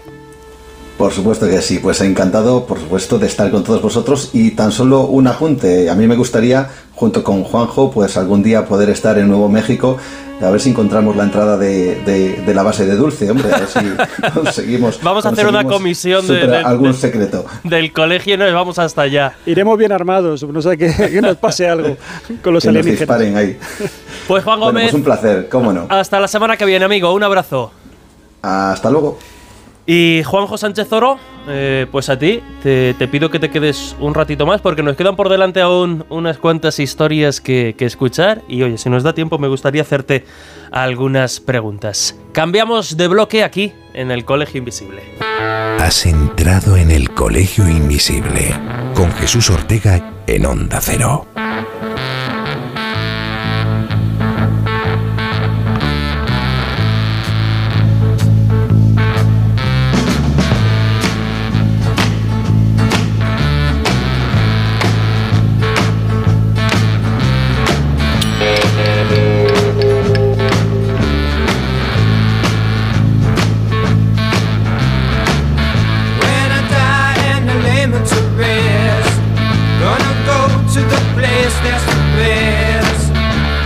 Continuamos en el Colegio Invisible en esta edición veraniega, donde, bueno, ya sabéis que estamos en directo y que os vamos pidiendo pues vuestra colaboración, vuestra participación a través de las diferentes redes sociales. Ya sabéis que nos podéis encontrar en Facebook como el Colegio Invisible en Onda Cero, en Twitter e Instagram como arroba coleinvisibleoc y con el hashtag Cola Invisible estamos todos en, contacto. Por ejemplo, en Teos, eh, que siempre es uno de los alumnos de los invisibles más aplicados y, y, pendientes de todo lo que hacemos, nos decía que siempre le han interesado todas las facetas de lo nuclear y que nos está escuchando muy, muy atento. Además, todo lo relacionado con el proyecto Manhattan, nos dice, está lleno de claroscuros muy tenebrosos. El secretismo era total y las víctimas de las recogidas de desechos y en la explosión radiactiva desconocían sus efectos nocivos. Precisamente lo que nos ha detallado con testimonios directos nuestro compañero, el periodista Juan Gómez. Seguiremos atentos a las redes sociales, pero ahora es momento de recibir en esta edición veraniega a Laura Falcó. Ya sabéis que aunque ellos están de, de vacaciones, viajando por el mundo, recogiendo historias para la nueva temporada, pues siempre nos deja entrevistas y pildoritas más que interesantes. En esta ocasión, Laura ha charlado con el antropólogo Nacho Cabria, una de las mentes más lúcidas en todo lo que tiene que ver con el mundo de las anomalías. El último trabajo de Cabria está centrado en el mundo de la criptozoología, en el mundo de los monstruos. Y vais a ver cómo su repaso a kraken, sirenas, gigantes y demás criaturas no tiene nada que desmerecer. Escuchamos la sección de Laura Falcó para esta edición veraniega. Hoy tenemos en el Colegio Invisible a Ignacio Cabria. Él es nacido en Santander en 1955, licenciado en Antropología Cultural por la Universidad de Barcelona, máster en Cooperación Internacional y diploma de Estudios Avanzados DEA en Antropología Social por ambos por la Universidad Complutense. Ha trabajado como canciller en embajadas y consulados de España en Mozambique, Argentina y Filipinas y ha sido coordinador general adjunto de la Cooperación Española y en la, perdón, en la República Dominicana, Mozambique y Filipinas. Se ha especializado en el estudio desde el punto de vista de las ciencias sociales, de las creencias y mitos contemporáneos. Como antropólogo realizó en 2003 el primer trabajo universitario de investigación en España sobre los grupos de contactados con extraterrestres y ha publicado los libros Entre ufólogos, creyentes y contactados en el 93, OVNIs y ciencias humanas en el 2002 e Historia cultural de los ovnis en España en el 2022. Y hoy vamos a hablar de monstruos, así que bienvenido al programa, Nacho. Muchas gracias. Bueno, lo primero que todo es, ¿de dónde viene ese interés por la criptozoología y además y por los monstruos? O sea, es un tema que no a todo el mundo le apasiona y que además es muy extenso. Pues en realidad viene de más de tres décadas atrás, eh, desde los años 80, ¿no? Eh, desde que estudié antropología cultural, pues me di cuenta de que los grandes viajeros desde la antigüedad habían hablado de las expectativas sobre los, sobre los monstruos, ¿no? en, en los límites del mundo conocido. ¿no? Eh, los, mm, los escritores, de, desde los escritores griegos que conocieron el mundo fuera, fuera de Grecia, desde la remota antigüedad, hablaron de que en, en Asia se encontraban eh, pueblos de, eh, de mezclas de, perros hombres o de seres que de, hombres salvajes que, no tenían cabeza y que tenían los ojos en el pecho, en fin, toda esta, eh, esto forma parte de una, de una antropología de nuestro concepto de lo que es el otro, ¿no? el otro, el desconocido, o de lo que son los monstruos marinos, lo, lo, desconocido de las profundidades. Y desde entonces, desde ese, ese interés por la antropología, me llamaron los monstruos. ¿no? Y vamos, si te parece, a recorrer un poco los, los intríngulos de este libro, que además es muy extenso y que creo que te había tomado bastante tiempo, porque vamos, el contenido es profuso y, muy, y muy contundente. Vamos, si te parece, primero al mar. Déjame que empiece por algo poético, al menos en teoría, porque la realidad no lo es de poético, que son las sirenas. ¿Qué contarías sobre las sirenas y realmente cuál es la visión que tenemos y la visión real de las sirenas, que nada tiene que ver con la fantasía? Claro, las, las, sirenas son uno de nuestros eh, sujetos eh, preferidos y más románticos, ¿no? Porque han simbolizado muchas veces el, el, amor, ¿no? Eh, tenemos esa, hay, hay muchas historias, ¿no? Sobre la unión de, sirenas con hombres y la sirena se vuelve al mar y en los cuentos tradicionales, pero también en, relatos del folclore, ¿no? las sirenas, como sabemos, ya están en, eh, en, la, en, la, Odisea, eh, que tientan con, con sus cantos a, a, Ulises y tiene que taparse los oídos para que... Pero, pero bueno, el, el, concepto de sirena ha ido cambiando con el tiempo. ¿no? En la antigüedad las, las sirenas eran más bien pájaros, no tenían, tenían alas. ¿no? Es en la Edad Media cuando se produce ese, ese cambio de, de las sirenas a, a, la, a, la, mujer pez. ¿no? Lo tenemos, toda esa transición está en, la escultura de, las, de las iglesias románicas, por ejemplo. ¿no? Tenemos esa, en, muchos sitios hay sirenas incluso con, con doble cola de pez, ¿no? Eh, y sirenas al mismo tiempo, sirenas aves, ¿no? Y ya desde, a partir de la Edad Media, en la, Edad Moderna, resulta que, que hay personas que dicen que han visto sirenas. Bueno, sin ir más lejos, eh, Cristóbal Colón, creo que fue en su segundo viaje, en 1493, 94, ahora no, no recuerdo exactamente, cuando, cuando dijo que en las costas de la República Dominicana había visto sirenas que no eran tan bellas como decían. Eh, claro, este es otro de los mitos, el tema de la belleza de la sirena, que en realidad, bueno, según se lee en muchos sitios, realmente eran al revés, eran monstruos horrorosos, o sea, de bonitos no tenían nada. Es muy curioso esa contraposición. Eh, eh, de ahí parte, quizás de, Colón y, de otros de, la época, la idea de que lo que vio en realidad fue un manatí, o, varios manatís, ¿no? Que son, bueno, pues unos unos mamíferos marinos, pues feuchos, pero encantadores, ¿no? Yo los he visto ahí, por ejemplo, en el zoo de, Santo Domingo, en República Dominicana, el, manatí que quedaba, ¿no? En, Asia, los colonizadores de, Asia, pues también hablaron de sirenas y se supone que fue el dugongo, que es muy parecido al, manatí, ¿no? Em, pero lo, curioso es que se ha formado todo un folclore a lo largo de, de eso, del siglo 17, 18, hasta en el siglo XIX, es, muy curioso porque hay relatos en, la prensa de, esas primeras décadas del siglo XIX de marineros que dijeron que vieron una, una sirena que se peinaba. esto, es un, este es un caso muy típico del folclore, ¿no? La sirena que se peina y que se mira en un espejo. ¿no? Eh, eh, eso está en, los... eso, es, Disney, vamos. que, luego ha llegado a Disney, ¿no? Bueno, hay gente que describía, que describía eso tal como aparecía en, algunas representaciones de, medievales, ¿no? Y, en contraposición, por buscar, por buscar algún, un bicho también marino que yo creo que no es tan poético como pueden ser, por ejemplo, los kraken. ¿Qué entendemos por un kraken? ¿Qué era el kraken?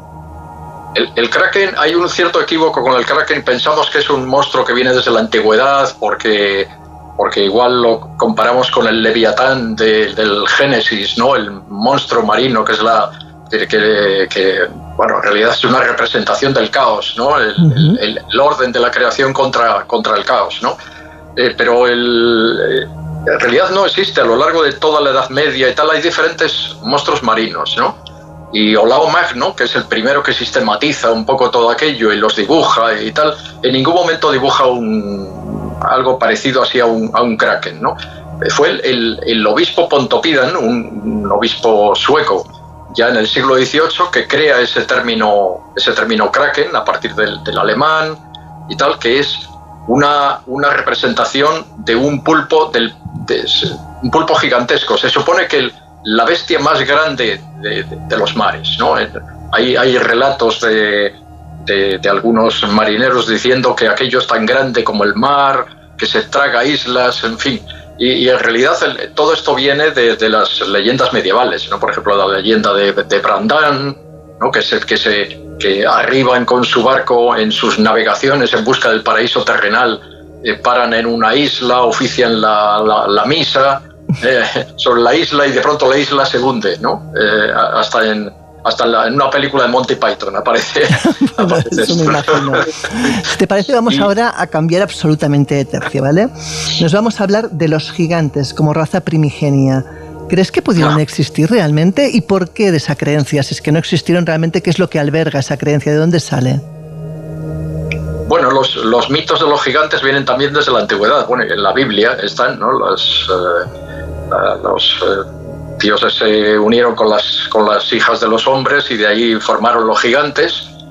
Mm, y, ha habido leyendas de gigantes a todo lo largo de la historia y hasta muy recientemente incluso, y no sé si actualmente, habría que, averiguar, creo que ahora mismo todavía perviven mitos, por ejemplo, entre los indígenas americanos sobre seres salvajes gigantes, ¿no? Siempre siempre al, al, otro muy poderoso y temible y tal se lo ha considerado como un gigante. ¿no? El, el, hombre salvaje de los mitos medievales europeos, pues también a veces era, era, era un, un, gigante. ¿no?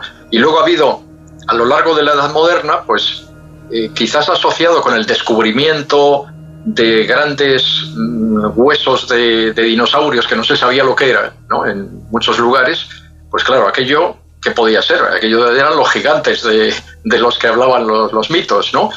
Y, luego en toda la Edad Moderna se produjeron cantidad de fraudes con esto. ¿no? Ha habido alguno, alguno muy famoso por ahí en Estados Unidos, eh, una cosa hecha con cemento que quisieron pasar por un, por un gigante. ¿no?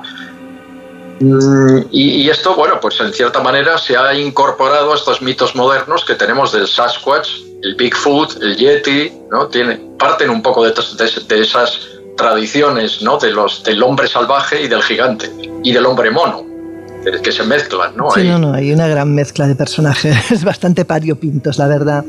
Vamos a saltar ahora a algo que a mí personalmente me gusta bastante, que son los animales espectrales. Cuéntanos la historia del diablo de Jersey. Bueno, el diablo de, Jersey es, es una, una, cosa, pues, un, un equívoco también. porque se ha considerado habitualmente que, que eso es una, eh, un diablo también tradicional, que viene de muy atrás, bueno, lo que eh, eh, parte de una leyenda en el siglo XVII, en la, zona de Jersey, en, la costa atlántica norteamericana, en la época de la colonia, que, que, empieza con un, bueno, pues la, típica leyenda de la mujer que no quiere tener un hijo y cuando lo tiene pues lo maldice y aquel niño sale, sale volando por la, por la chimenea, pero esa es, solamente una de las versiones del mito, ¿no? que se, forma ahí, que hay, distintas, ¿no? la, señora Liz, ¿no? Y, y la realidad de, este, de esta leyenda es, es más moderna. Esto parte de, principios del, del, siglo XX, en que esa, esa leyenda tradicional se convierte en, en, un monstruo, ¿no? Y, en concreto, las visiones del monstruo, porque yo lo que trato en, mi libro es de, de, monstruos que han sido percibidos, que han sido vistos, que, tiene, que hay testimonios de ellos, ¿no? no solamente leyendas, ¿no? En todos los casos hay testimonios. Y en 1909, a principios, en el pleno invierno, se da de pronto una, una oleada de, de observaciones, también ahí en la, la costa atlántica de, Estados Unidos, de, de, un monstruo que deja unas huellas en la nieve, que vuela, que cosas muy diferentes, ¿no? Pero es lo que, lo que los anglosajones llaman un flap, una, una oleada de poca duración, un, pánico social, ¿no? Que, que, podríamos, como podríamos denominarlo, ¿no? Y aquello que no tiene ni pies ni cabeza, pues bueno, lo aprovecha un, un empresario del espectáculo para montar un fraude en el que mezcla un, un canguro, le pega unas alas y no sé qué, y lo presenta en un espectáculo de circo, y aquello salta a la prensa, y, bueno, pues de, ahí queda el, diablo de, de que, claro, ya forma parte, como muchos monstruos, de la identidad del lugar. Hasta a mí me recuerda también, leyéndola, me recuerda un poco también a, la, toda la, leyenda y la historia del Mothman también, que fue la bomba, o sea, que también fue, como dices, una, oleada increíble también en Estados Unidos, que de repente yo no sé si es que la gente eh, se contagian entre ellos y empieza a crear esa especie de alerta social y hasta qué mm. punto hay algo de real en estas historias. Claro, aquí eh, además se mezcla un, dato muy importante, que este es, eh, diríamos, un monstruo de una sola persona, que es John Kill.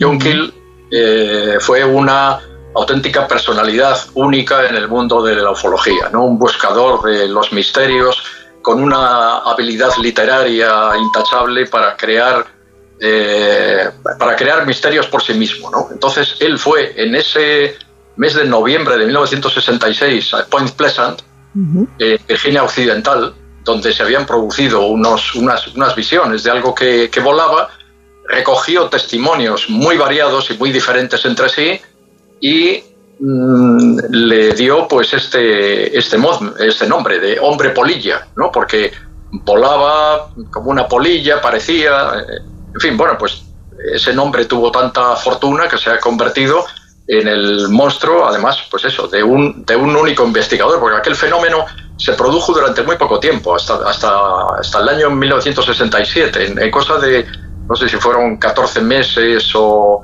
o, algo así, hasta que hubo un indumento, bueno, la, gente quizás se pueda acordar de, de, la, de la película que interpretó Richard Gere, ¿no?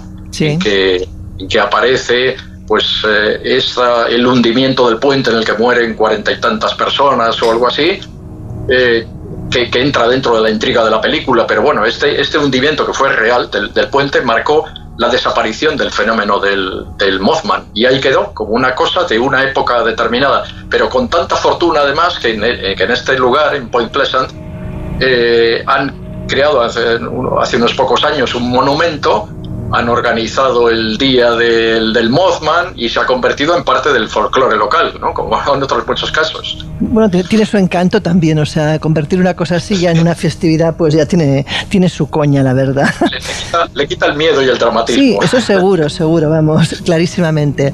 ¿Y qué me cuentas del chupacabras? Porque yo creo que todos hemos oído hablar de él. ¿Qué tiene de real? Si es que tiene algo de real, claro.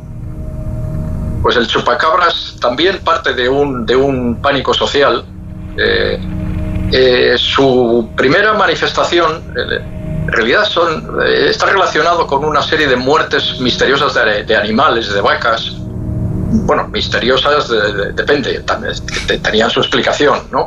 En 1973. Esto se reprodujo en República Dominicana en 1975 y como no se sabía por qué moría el, ganado, pues el periódico El Vocero, un periódico sensacionalista muy popular, pues lo llamó el vampiro de Moca, pero no, no, tenía, no tenía un nombre para que cuajara aquello, ¿no? Y muchos, fíjate, 20 años después, de pronto en 1995, se vuelven a producir unos fenómenos de muertes de, ganado, pero hay alguien ocurrente eh, que lo llama, el, porque son cabras, ¿no? lo que está muriendo por allí, lo llama el, el chupacabras. Eh, que, en inglés, por cierto, es el mismo término que el sotacabras, que es, un pájaro nocturno, ¿no? Eh, y, y, eso, eh, además, unido a que un, un, ufólogo, Jorge Martín, de República Dominicana, pues hace un dibujo de él en que es, pues no sé, una mezcla entre, entre una limaña, un canguro, algo bípedo, ¿no? Un ser bípedo con garras, ¿no? Y, y con escamas detrás y tal.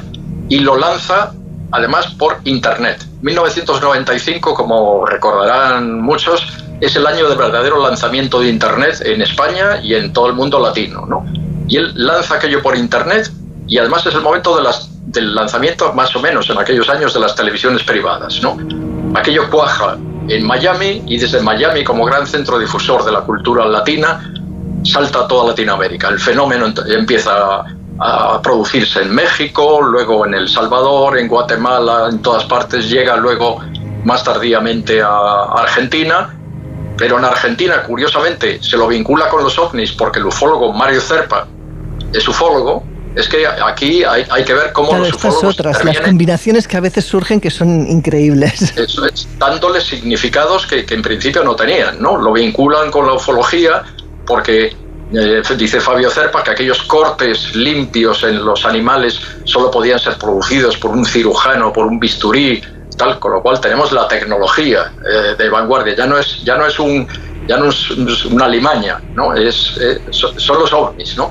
En Chile se reproduce el fenómeno también, que es Chile se demostró que en realidad tenía que ver con perros salvajes que habían invadido al cerrarse un, un vertedero, pues habían invadido las las granjas y haber matado animales, ¿no? O sea que hay, hay, que estudiar en cada caso cuál es la situación social que se ha producido, cuáles son los mecanismos de comunicación que han, que han producido el monstruo, cómo, cómo han ido evolucionando los significados. Mm. Y de todos los que tienes en el libro, que son muchísimos, ¿con cuál te quedarías? ¿Cuál te despierta quizás, no sé, más simpatía o te parece más entrañable o, o lo que sea? Hombre, aquí por proximidad yo diría que la osa de Ántara, por ejemplo, que es un, un monstruo que se ha introducido, digamos, modernamente un poco en el folclore aquí de, de Cantabria, ¿no? una mujer salvaje, ¿no? Que podría estar relacionada con, con mitos célticos, ¿no? Pero como un monstruo así conocido universalmente, a mí lo que me intriga de, de verdad eh, son no ya el yeti, eh, sino los yetis asiáticos, ¿no? que es un fenómeno que se ha conocido mucho menos. ¿no? Es decir, los hombres de las nieves, como, se, les, como se, denominaba antes, que eh, a partir de los años 60 nos dimos cuenta de que no solamente era el yeti del Nepal, porque allí iban los escaladores del, del Himalaya y se difundió a todo el mundo a través de la prensa británica, es que había mitos de, de, hombres salvajes y hombres de las nieves en muchísimas partes de Asia, en el Cáucaso, en China, en, eh, en, Siberia, en, Yakutia, en los límites más, más extremos de, de Asia había historias desde principios del siglo XX, además muy diferentes entre sí, mientras que el chuchuná de, esa zona de, de Yakutia, eh, la tradición decía que era un salvaje que, iba vestido y que vivía y que, vivían en, chozas, ¿no? Pues eh, otros eran auténticamente eh, más asociados quizás con el oso o, con el mono langur del, Himalaya, bestias más, más pequeñas. O sea, la variedad de yetis asiáticos es un tema verdaderamente fascinante para un estudio antropológico en profundidad. Bueno, Nacho, eh, nos acaba el tiempo, lo que pasa que ha sido un placer y yo creo que es un tema que daría para estar horas aquí hablando de los diferentes monstruos. Solo una última pregunta corta y corta respuesta, espero, porque si no se nos va el tiempo, pero ¿crees en alguno de ellos?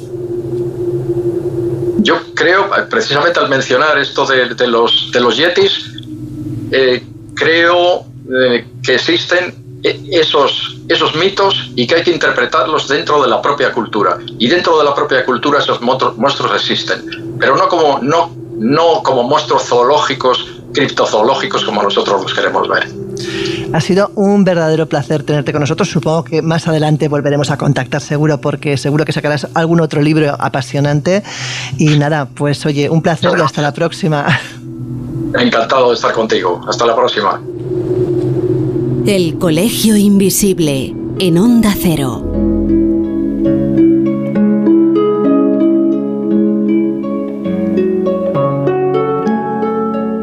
Ya os lo adelantaba, ¿verdad? Ha merecido la pena escuchar esta entrevista de Laura Falcó a Nacho Cabria, que desde su punto de vista antropológico siempre enfoca todo lo que tiene que ver con el misterio y las anomalías pues desde una perspectiva más que interesante. Y hablando de monstruos, de seres extraños, me vino a la cabeza la historia que precisamente en agosto de 1835 publicó el diario The New York Sun en diferentes eh, fascículos, en diferentes entregas, una historia que nos hablaba de los selenitas, de los seres que habitaban la luna, una especie de murciélagos extraños que habían sido divisados con un telescopio. Una historia que era falsa, pero que caló en la sociedad y muchos creyeron, muchos pensaron en aquel entonces, igual que sucede con estos monstruos, que había seres habitando la luna. Y hablando de la luna, ¿qué os parece si escuchamos la entrevista que ha realizado Lorenzo Fernández Bueno a Eduardo Llama? Un personaje que está trabajando en la NASA, más concretamente vinculado al proyecto Artemis, que tiene como objetivo regresar a la Luna. Desde luego, no tiene desperdicio.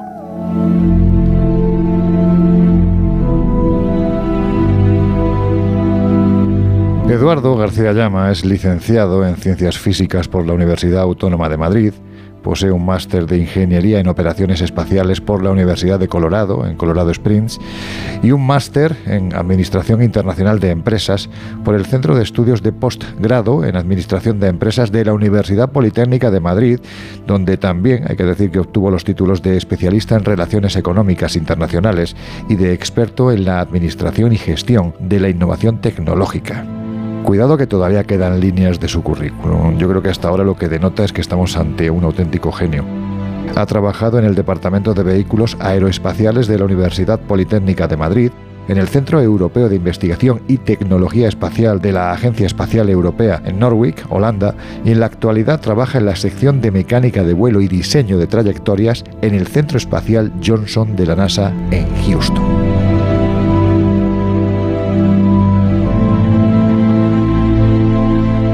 Bueno, pues para que os hagáis una idea de esa responsabilidad a la que anteriormente me refería, Eduardo dirige el sistema de guiado y control de la nave Orión, que por si no lo sabéis, forma parte de la misión Artemis, que pretende llevar en 2025 a la primera mujer y a la primera persona no blanca a la Luna, posiblemente como paso previo a la creación de la colonia lunar, que, bueno, pues hay que decir que a su vez será otro paso previo y fundamental para colonizar Marte.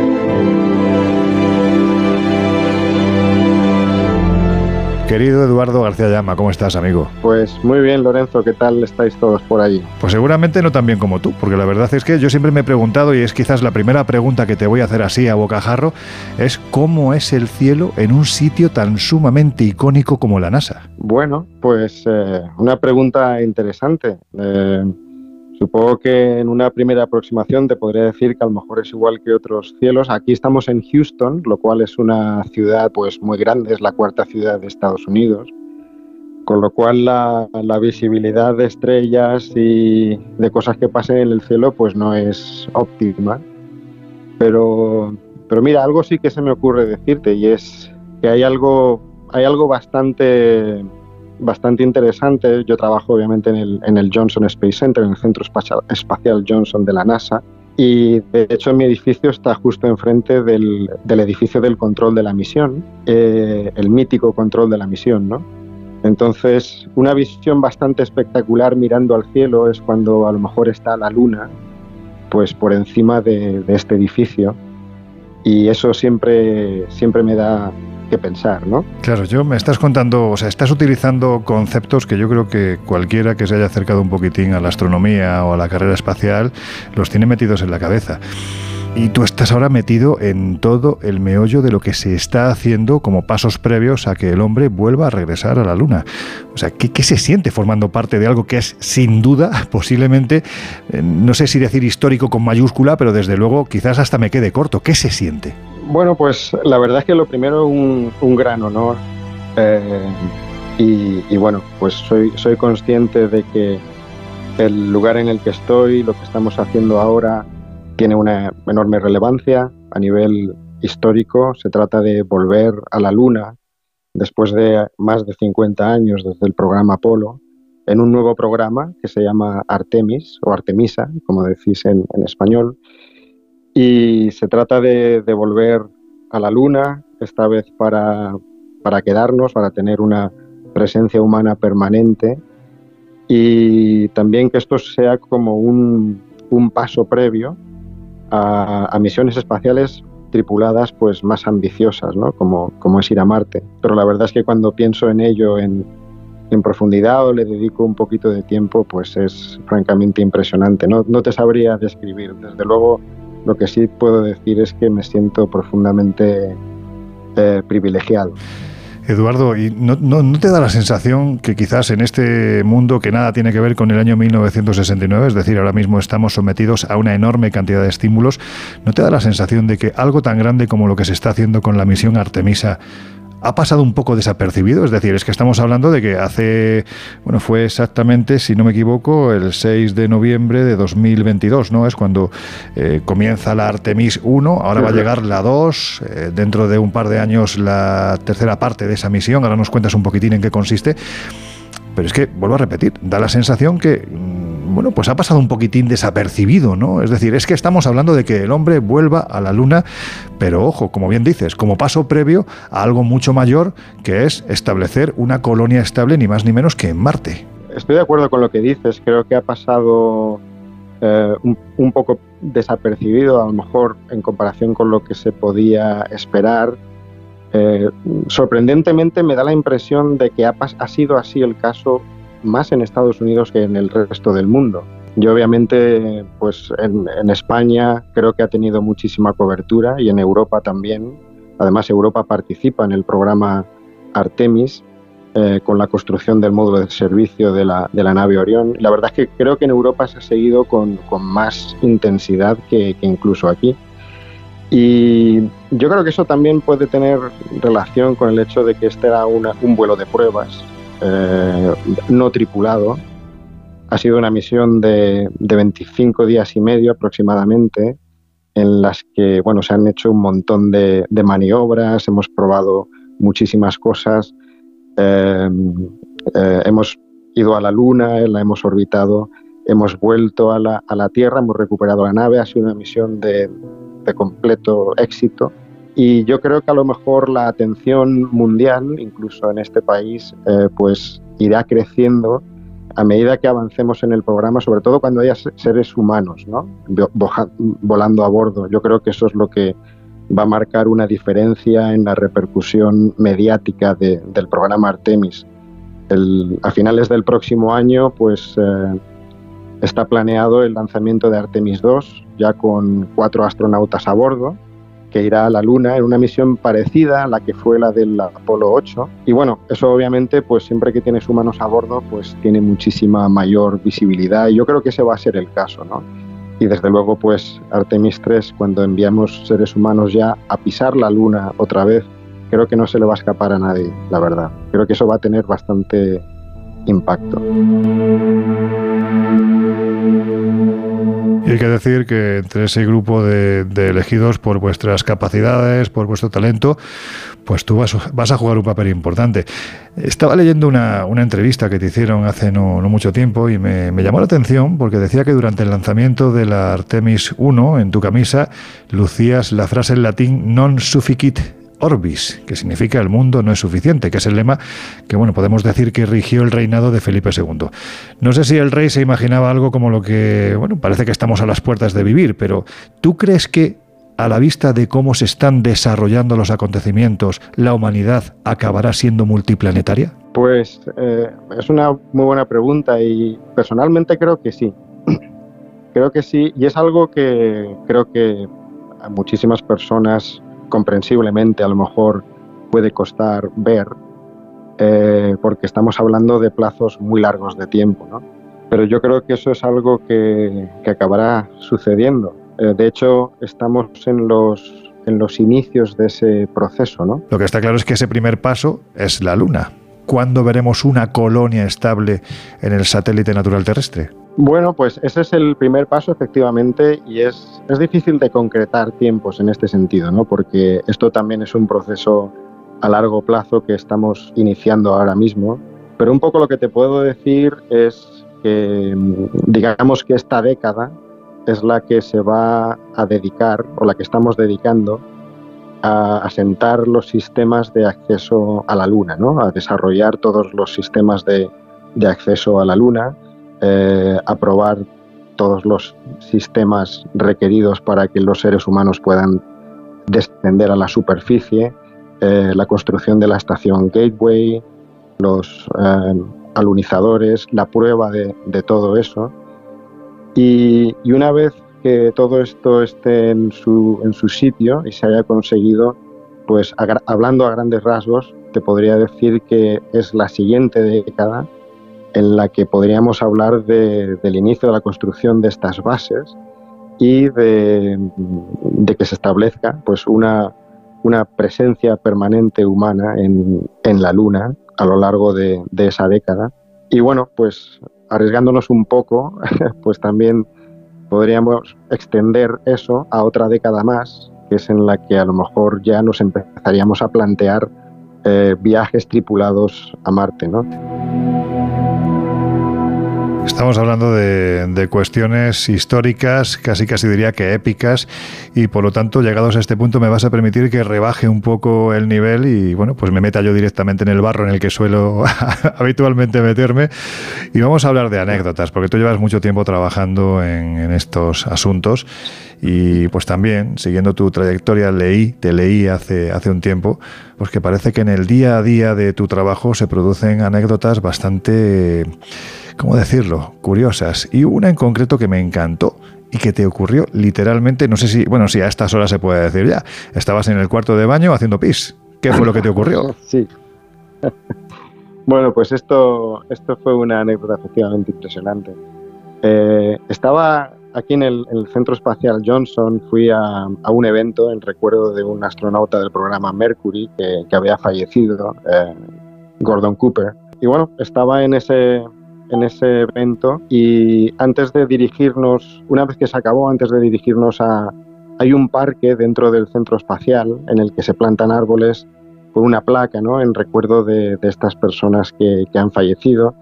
Entonces, antes de, dirigirme hacia, hacia allá, pues, bueno, decidí pasar por el servicio, ¿no? Hacer una parada. Y en ese momento, cuando entré, pues el servicio estaba vacío era yo el único ahí. Eh, y de repente, eh, mientras estaba ocupado en mis asuntos, pues eh, empecé a oír voces y gente que entraba, ¿no? Pues la verdad bastante alborotado, riéndose y tal. Y cuando me giré, pues resulta que, que ni más ni menos estaban allí mm, un montón de personas que habían estado en la luna. estaban, estaban Neil Armstrong, Buzz Aldrin, John Young, Eugene Cernan, Fred Hayes, que no llegó a pisar la luna porque fue el tripulante del, del Apolo 13, eh, Charlie Duke, y yo no me lo podía creer, ¿no? Porque estaba ahí de repente rodeado de todos estos personajes. Que además también hacen pis, hay que decirlo, son humanos. sí. sí, la verdad es que fue una, una anécdota muy, muy curiosa.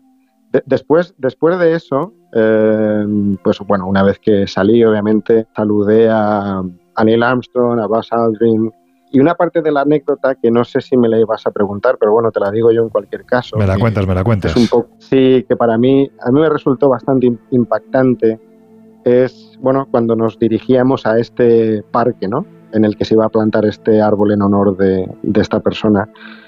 Y todos nos dirigíamos hacia allí, era un día soleado, de primavera, perfecto, temperatura perfecta. Y yo iba justo unos 5 metros detrás de Neil Armstrong y Buzz Aldrin. Ellos fueron todo el camino, eh, todo el trayecto, pues caminando enfrente de mí, yo detrás de ellos, charlando, ellos estaban charlando entre sí y, obviamente es un momento muy especial porque no puedes evitar el estar pensando todo el rato, ¿no? Dices, Dios, mío, estas dos son las mismas personas que estuvieron caminando sobre la luna por, por, primera vez, ¿no? Y aquello es algo que ciertamente me, me, marcó bastante. Bueno, a ti te marcó bastante y yo creo que a, nosotros, todos los que estamos aquí ahora mismo escuchándote, bueno, pues realmente es, emocionante. Tal y como lo cuentas, es verdaderamente emocionante porque estás hablando de dos personas que contribuyeron a que ahora mismo, si la raza humana es un poquito mejor, pues posiblemente en gran parte fue gracias a estos dos auténticos valientes, ¿no? Porque aventurarse por aquel entonces, hacer lo que hicieron, no sé hasta qué punto utilizar la palabra bueno, pues suicidio en un porcentaje bastante alto, ¿no? Que era casi casi un suicidio. Pero has citado a Gordon Cooper. Gordon Cooper en su momento, la persona a la que estaban homenajeando aquel día, ¿no? Eh, en el que tú te encontraste con esta gente en el cuarto de baño, bueno, pues estaban homenajeando a Gordon Cooper, que fue una persona que estuvo durante mucho tiempo muy ligada a fenómenos, por ejemplo, como los objetos volantes no identificados. ¿no? Él defendía que, que no solo existían, sino que muchos compañeros los habían incluso visto. Yendo precisamente a este asunto, ¿cómo se vive desde la NASA toda la movida que se ha montado con este asunto de los ovnis en los Estados Unidos en los últimos años? ¿Se le presta atención o, literalmente se, pasa de ello? ¿Cómo se vive esto en la NASA? Bueno, eh, la, NASA es muy grande.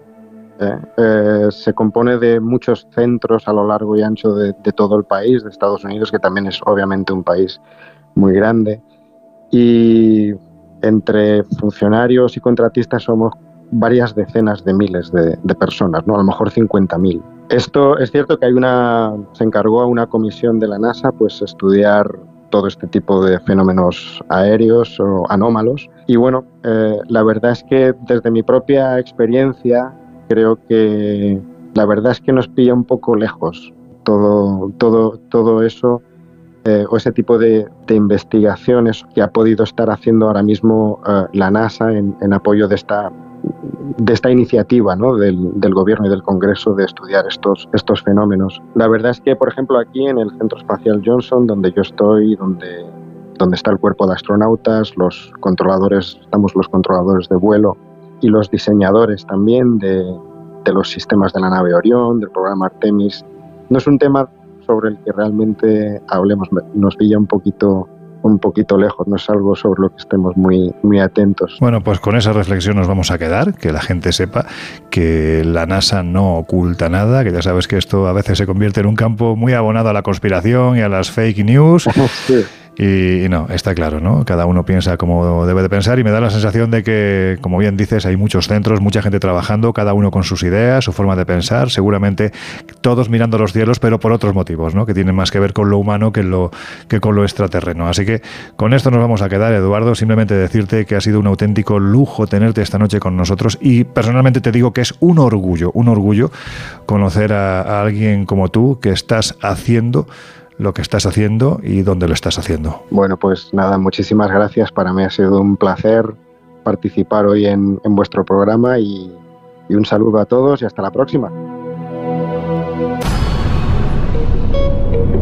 Historias así solo ocurren en el Colegio Invisible. Llega el fin los finales, brillan en el cielo, saltaremos por los aires bajo columnas de fuego. 24 horas nos... Pues después de esta interesantísima entrevista de Lorenzo Fernández a Eduardo Llama, nosotros llegamos ya a los minutos finales de esta edición veraniega del Colegio Invisible. Interesante, ¿verdad, Juanjo? Lo que nos ha contado tanto Cabria, el que conocemos muy, bien, como, como Eduardo Llama. Totalmente, totalmente. Muy recomendable todo lo que han dicho y francamente interesante, sí.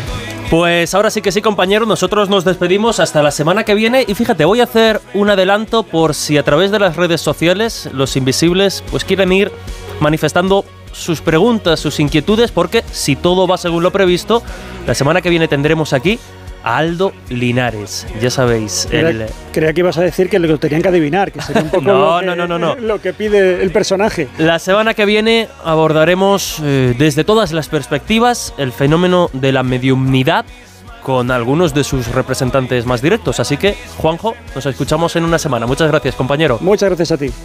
Y nosotros, ya sabéis, os dejamos las redes sociales abiertas para seguir pues leyendo vuestros eh, comentarios y opiniones. Nos podéis buscar como arroba coleinvisible en Twitter e Instagram y también en nuestra página oficial de Facebook, el Colegio Invisible en Onda Cero. Todos los programas de este mes de agosto son en directo y queremos que estéis muy activos y participativos a través de esas plataformas que son vuestra herramienta para formar parte del Colegio Invisible. Sin más, solo nos queda agradecer la labor de Juanma Frasquet a los mandos técnicos esta noche en el Colegio Invisible y ahora os dejamos por delante con todo el equipo de No Sonoras y Gemma Ruiz. Un abrazo y hasta dentro de siete días. Ya no esconden sus encantos, se pervierten las barreras, ya no asustan los abrazos y en la oscuridad de un patio, dos extraños que se han encontrado.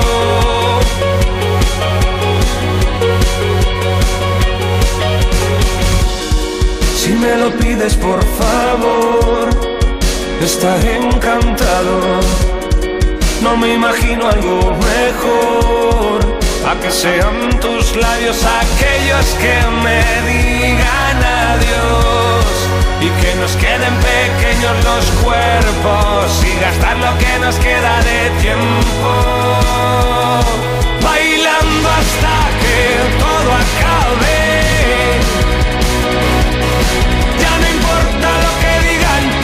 lo que callen, que nos miren, que sientan, que rían, que se unan al baile.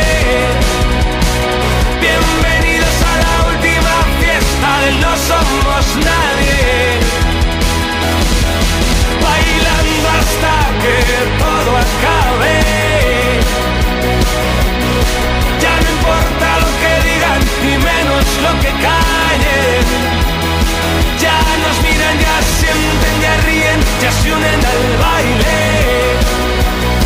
Bienvenidos a la última fiesta del No Somos Nadie. El Colegio Invisible en Onda Cero.